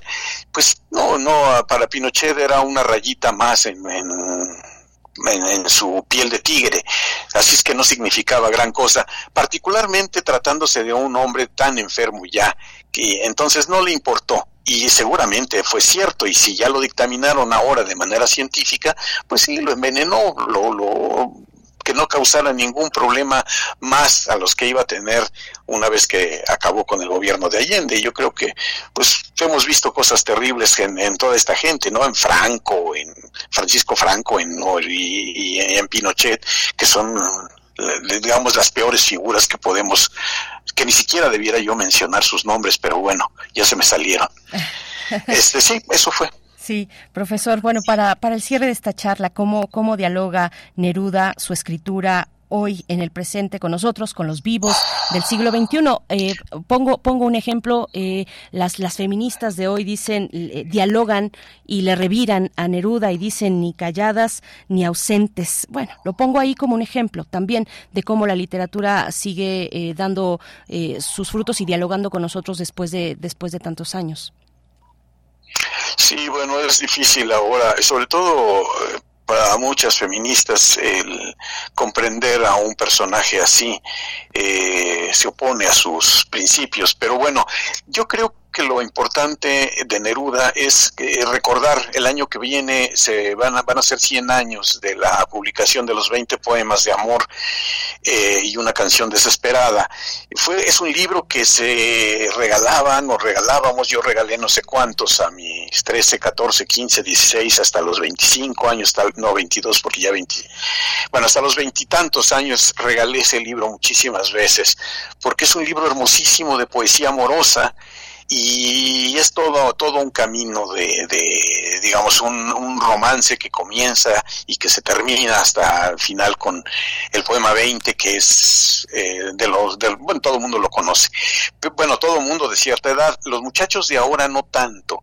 Entonces habría que, que hacer una campaña para la lectura y para la mejor ubicación, porque Muchos conocen poemas que a veces eh, suenan muy ridículos, como todas estas odas a los calcetines, a la cebolla, eh, estas odas que de pronto no le suenan bien a muchos, pero no entienden el momento en que fueron creadas y para lo que fueron hechas. Entonces, es muy importante si recuperar a este Neruda con una campaña, digamos, más o menos eh, gracias a las redes sociales se puede hacer una campaña más o menos razonada de cómo su poesía fue evolucionando y a qué se refiere en cada momento, ¿no? Y a los muchachos de ahora les puede gustar bastante y recuperar muchas cosas, eh, conseguir libros como por ejemplo este de los 20 poemas de amor, ¿no? Eh, indudablemente va a revivirles muchas cosas y el mismo crepusculario que es anterior Gracias a Crepusculario podemos entender la existencia de un libro tan grande como los 20 poemas. También Crepusculario tiene ya poemas que, que se anuncian de algún modo en, en los 20 poemas. Entonces, eh, hay que hacer esto una especie de, de campaña, campaña, digamos, modesta entre los lectores, eh, sobre todo mexicanos, que nos puede gustar mucho, pero chilenos, españoles, eh, en fin, argentinos, creo que los argentinos eh, también pueden hacer mucho.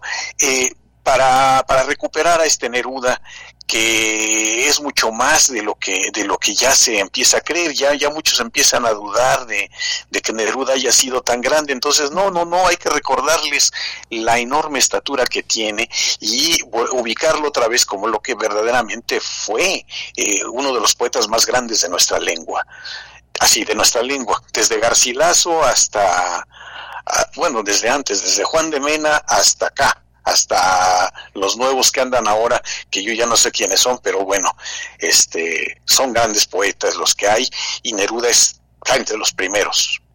Muchas gracias eh, por esta conversación, doctor José Arnulfo Herrera Corriel, eh, profesor universitario, investigador también de esta Casa de Estudios desde el Instituto de Investigaciones Estéticas de, de la UNAM. Gracias y hasta pronto. No, gracias a ustedes. Buen día. Muy buen día. Pues bueno, eh, esperamos también sus comentarios sobre este tema, 50 aniversario del fallecimiento de Pablo Neruda, la obra y la trayectoria de una figura como esta, una figura chilena pero universal también. Vamos a hacer una pausa musical, las complacencias en esta mañana. Esta es para Alfonso de Alba Arcos y nos pide Caballo Negro de Manolo Sanluca.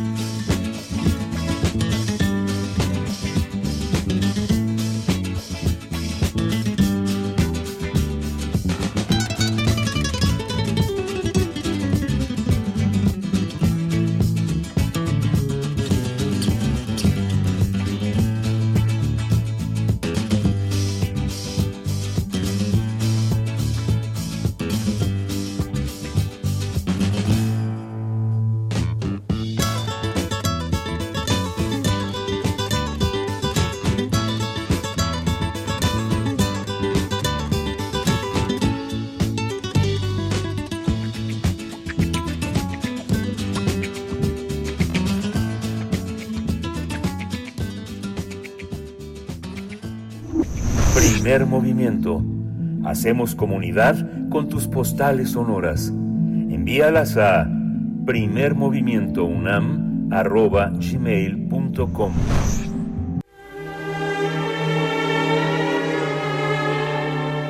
Teatro, teatro, teatro. Corre el telón y disfruta de la función. El silencio que abraza es una propuesta escénica que vamos a compartir con ustedes esta mañana. Eh, está a cargo de Teatro UNAM y tenemos el agrado de recibir en esta cabina. Además, están aquí presencialmente con nosotros Juan de Dios Rat en la dramaturgia, dirección y voces en off de El silencio que abraza. Juan de Dios, gracias. Juan, ¿cómo estás? Hola, ¿qué tal, Berenice? Pues muy bien, muy contento de estar aquí en esta cabina de este programa tan importante. Muchas gracias. Gracias, gracias a ti por estar, por venir. Eh, también nos acompaña a Mauri Alonso, igualmente integrante de, esta, de este proyecto. ¿Cómo estás, Mauri? Hola, ¿qué tal, Berenice? Muchas gracias eh, por la invitación aquí, compartiendo un poco del trabajo del grupo. Pues cuéntenos, cuéntenos de qué va eh, El silencio que abraza. Háblenos de este texto, de la dirección. Cuéntenos, Juan. Claro que sí, Berenice. Pues mira, El silencio que abraza es una pieza unipersonal de Murmurante Teatro que está eh, actuada, muy eh, interpretada por Ariadna Medina, que es cofundadora y codirectora de Murmurante junto conmigo. Y bueno, eh, hay que mencionar que es el silencio que abraza con S, no con Z. Es decir, no viene de abrazo, sino de abrazarse, de quemarse. Y es ese silencio que tiene lugar cuando uno pierde un ser querido. Es el silencio que tiene lugar cuando uno ha sido acompañante de, por ejemplo, de un enfermo terminal, de alguien que ha tenido una larga enfermedad y que finalmente quien es el cuidador más cercano de esa persona, pues termina muy desgastado, termina haciéndose cargo de la logística de la muerte, de todas estas cuestiones. Y cuando la persona fallece, pues queda un silencio muy grande, ¿no? Que, que, la, que esas personas, esas experiencias a veces no las pueden gestionar muy bien porque en estos casos muchas veces eh, se da esto del derecho a bien morir, eh, el derecho a una muerte digna, en la que a veces la persona pues ya tiene, digamos, prolongarle la vida ya significaría prolongarle el sufrimiento, ¿no? Entonces a veces eso divide a las familias, a veces se toma la decisión o de prolongarle la vida o no, y la familia no siempre está segura si hizo lo correcto o si fue la mejor decisión. Entonces quien se encarga, digamos, de tomar la decisión final, a veces se queda con ese silencio, con esa cosa que no se puede expresar fácilmente. Y entonces eh, en esta pieza Ariadna evoca eh, la pérdida de sus padres, de ambos, en diferentes etapas, en diferentes momentos, con enfermedades también de ese tipo, ¿no? Y ella pues construye una especie de ritual confesional en el que, eh, con el uso de objetos, de creación de paisajes objetuales, que interactúan con una multimedia que, que creó y controla, en este caso a Mauri, pues va formando un imaginario de la pérdida y del duelo que permite como reconciliarnos con la memoria se requiere de una sensibilidad especial para abordar eh, temas como estos. Venimos de, una pandemia, todavía no salimos de ella, pero nos ha dejado pues cicatrices y silencios también, como nos mencionas, Juan. Eh, a Mauri, cuéntanos cómo participas tú eh, este trabajo multimedia, de nuevo, mediando esa, esa sensibilidad para acercar al público. El teatro siempre nos pone frente al espejo, ¿no? Sí, claro. bueno, en el apartado multimedia en el que yo pues colaboro con el grupo, pues eh, digamos que hay una, eh, una interacción eh, muy importante y muy vital en el desarrollo de la obra, con el video, con audios, digamos que también tenemos un circuito cerrado en el que es una mesa en la que Ariadna está manipulando diferentes objetos y digamos que hay como una retroalimentación en video también, ¿no? Que se hace que podamos ver otros paisajes, otros, mm, otras perspectivas de la mesa, ¿no? Y bueno, es un trabajo eh, muy enriquecedor y yo creo que igual la parte, el, contacto con el público, desde mi trinchera que es el audiovisual, eh, siempre al final de la obra se arma como un conversatorio y puedo, puedo ser muy... Eh, tengo mucha oportunidad de, como registrar los testimonios de las personas, ¿no? Se arma como un, una plática muy interesante eh, a partir como de la sensibilidad eh, que aflora, ¿no? En las personas. Y yo creo que ese es como, como eh, la riqueza, ¿no? También del trabajo, de compartir el trabajo, ¿no? Claro. Eh, Juan, ¿qué, ¿qué, han logrado recoger de, del público? Te lo pregunto, eh, ya tenemos poco tiempo, pero y me gustaría que nos comentaras eso, cómo, cómo le ha ido también a Murmurante Teatro, que nos da mucho gusto que esté presentándose en nuestra universidad, eh, nos da mucho gusto hablar de su trabajo, del trabajo de ustedes, cómo, cómo han sido estas, estas presentaciones, qué recuperan del, del público y otra cuestión en la que tú participas puntualmente, que es la voz, las voces en off, qué papel tienen en esta, en esta propuesta escénica. Claro que sí. Pues mira, eh, esta mesa que, que, nos mencionaba Mauri eh, evoca también como un negatoscopio, como estos aparatos clínicos donde se pueden visualizar radiografías y cuestiones que todo, todas las personas que han estado como cuidadores de un enfermo terminal conocen toda esa tecnología del hospital, ¿no? Sí. Y sin embargo aquí en esta obra se resignifica y el objetivo es justamente romper el silencio sensibilizar al público para que el público reconozca que se puede hablar de eso. Y entonces la gente parece tener esa necesidad y pues nos comparte eh, una gran cantidad de experiencias ¿no? con sus propias pérdidas. Eh, durante la obra pues Ariadna va eh, cantando diferentes canciones, va mostrando fotos como de su historia familiar, va reconstruyendo las trayectorias de vida de sus padres. Entonces hay como un encuentro intergeneracional también y entre las migraciones que se dan en el territorio mexicano, porque la mamá de ella era de Sinaloa, el papá era de Yucatán, el papá se fue a Sinaloa y conoció a la mamá, luego se regresaron. Casi dos polos. A Yucatán, casi dos polos. Y eso nos hace evocar otras eh, migraciones y otras pérdidas a niveles o a escalas distintas, como puede ser la escala de la historia, con las migraciones forzadas de los yaquis que llevaban de esa misma región de Sonora y Sinaloa a Yucatán, pero como esclavos, ¿no? Para trabajar en las haciendas enequeneras. Y por otro lado también, eh, y es ahí donde entran las voces en off, es donde yo entro con el relato de Turner acerca de, de los yaquis, y entro también en otro momento en una escala ya mítica, con el relato de Pascal Quiñar acerca del marinero Butes, que va acompañando a Orfeo en los mitos órficos y a Ulises en los mitos homéricos, y llegan a la isla de las sirenas. Entonces Butes representa este personaje, este héroe, que sucumbe al encanto, al hechizo del llamado de las sirenas y se avienta al mar. Él sí no se tapa los oídos con cera, él quiere oír el canto de las sirenas. Y el canto de las sirenas es una metáfora de ese llamado, cuando ya, digamos, ya, ya lo que sobreviene es lo desconocido de la muerte, ese canto de las sirenas representa eso, eso desconocido que en el momento de pues ya terminar la vida empieza quizás el, el enfermo terminal a escuchar ese llamado, ¿no? Que es un llamado muy abstracto, ¿no? Que quizás no tenemos parámetros para comprender y entonces el mito ahí nos, nos revela algo, ¿no? Nos revela algo muy, muy íntimo. Entonces ese tejido como de diferentes escalas del duelo y de la pérdida genera en el espectador una serie de, de emociones que quizás sea la primera vez que, que, se, que se dan, ¿no? En la experiencia de ver la obra. Y pues estamos muy contentos realmente de estar aquí en el Festival Cultura UNAM en un teatro espléndido que es el Teatro Santa Catarina en Coyoacán, en la Plaza de Santa Catarina.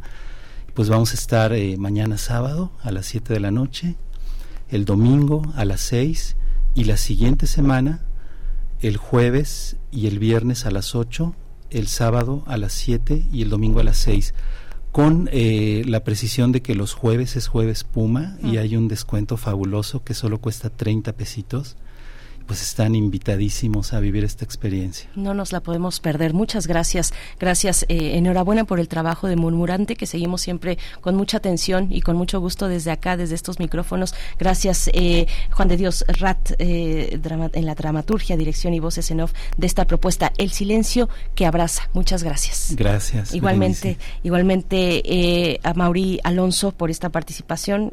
pues gracias, gracias de verdad por, por venir, por invitarnos, por estar aquí además presencialmente. Gracias a ambos. Muchas gracias. Un saludo a toda la compañía, a todo el equipo. Nosotros estamos ya al cierre de esta emisión, 9 con 58 minutos ¿Con qué nos vamos a despedir? Ustedes lo deciden. Ustedes lo deciden esta mañana. Bueno, en realidad nos vamos a ir con, como, fue muy bien recibida la propuesta de Tonana, vamos con una canción de ella, uno de los más recientes lanzamientos que se titula Solita. Se quedan con esto. Nos encontramos el próximo lunes. Se despide de ustedes Berenice Camacho. Esto fue Primer Movimiento, El Mundo desde la Universidad. La suerte.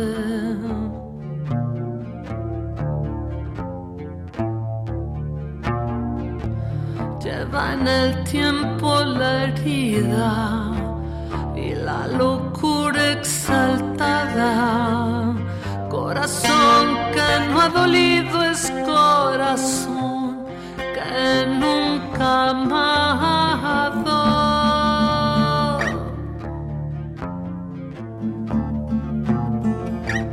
Le duele más que su vida y lo ha perdido en su suerte. Se pierde cuando se se vive aunque se pierde. Le duele más que su vida y lo ha perdido en su suerte. Se pierde cuando se vive y se vive aunque se pierde. Radio UNAM presentó Primer Movimiento.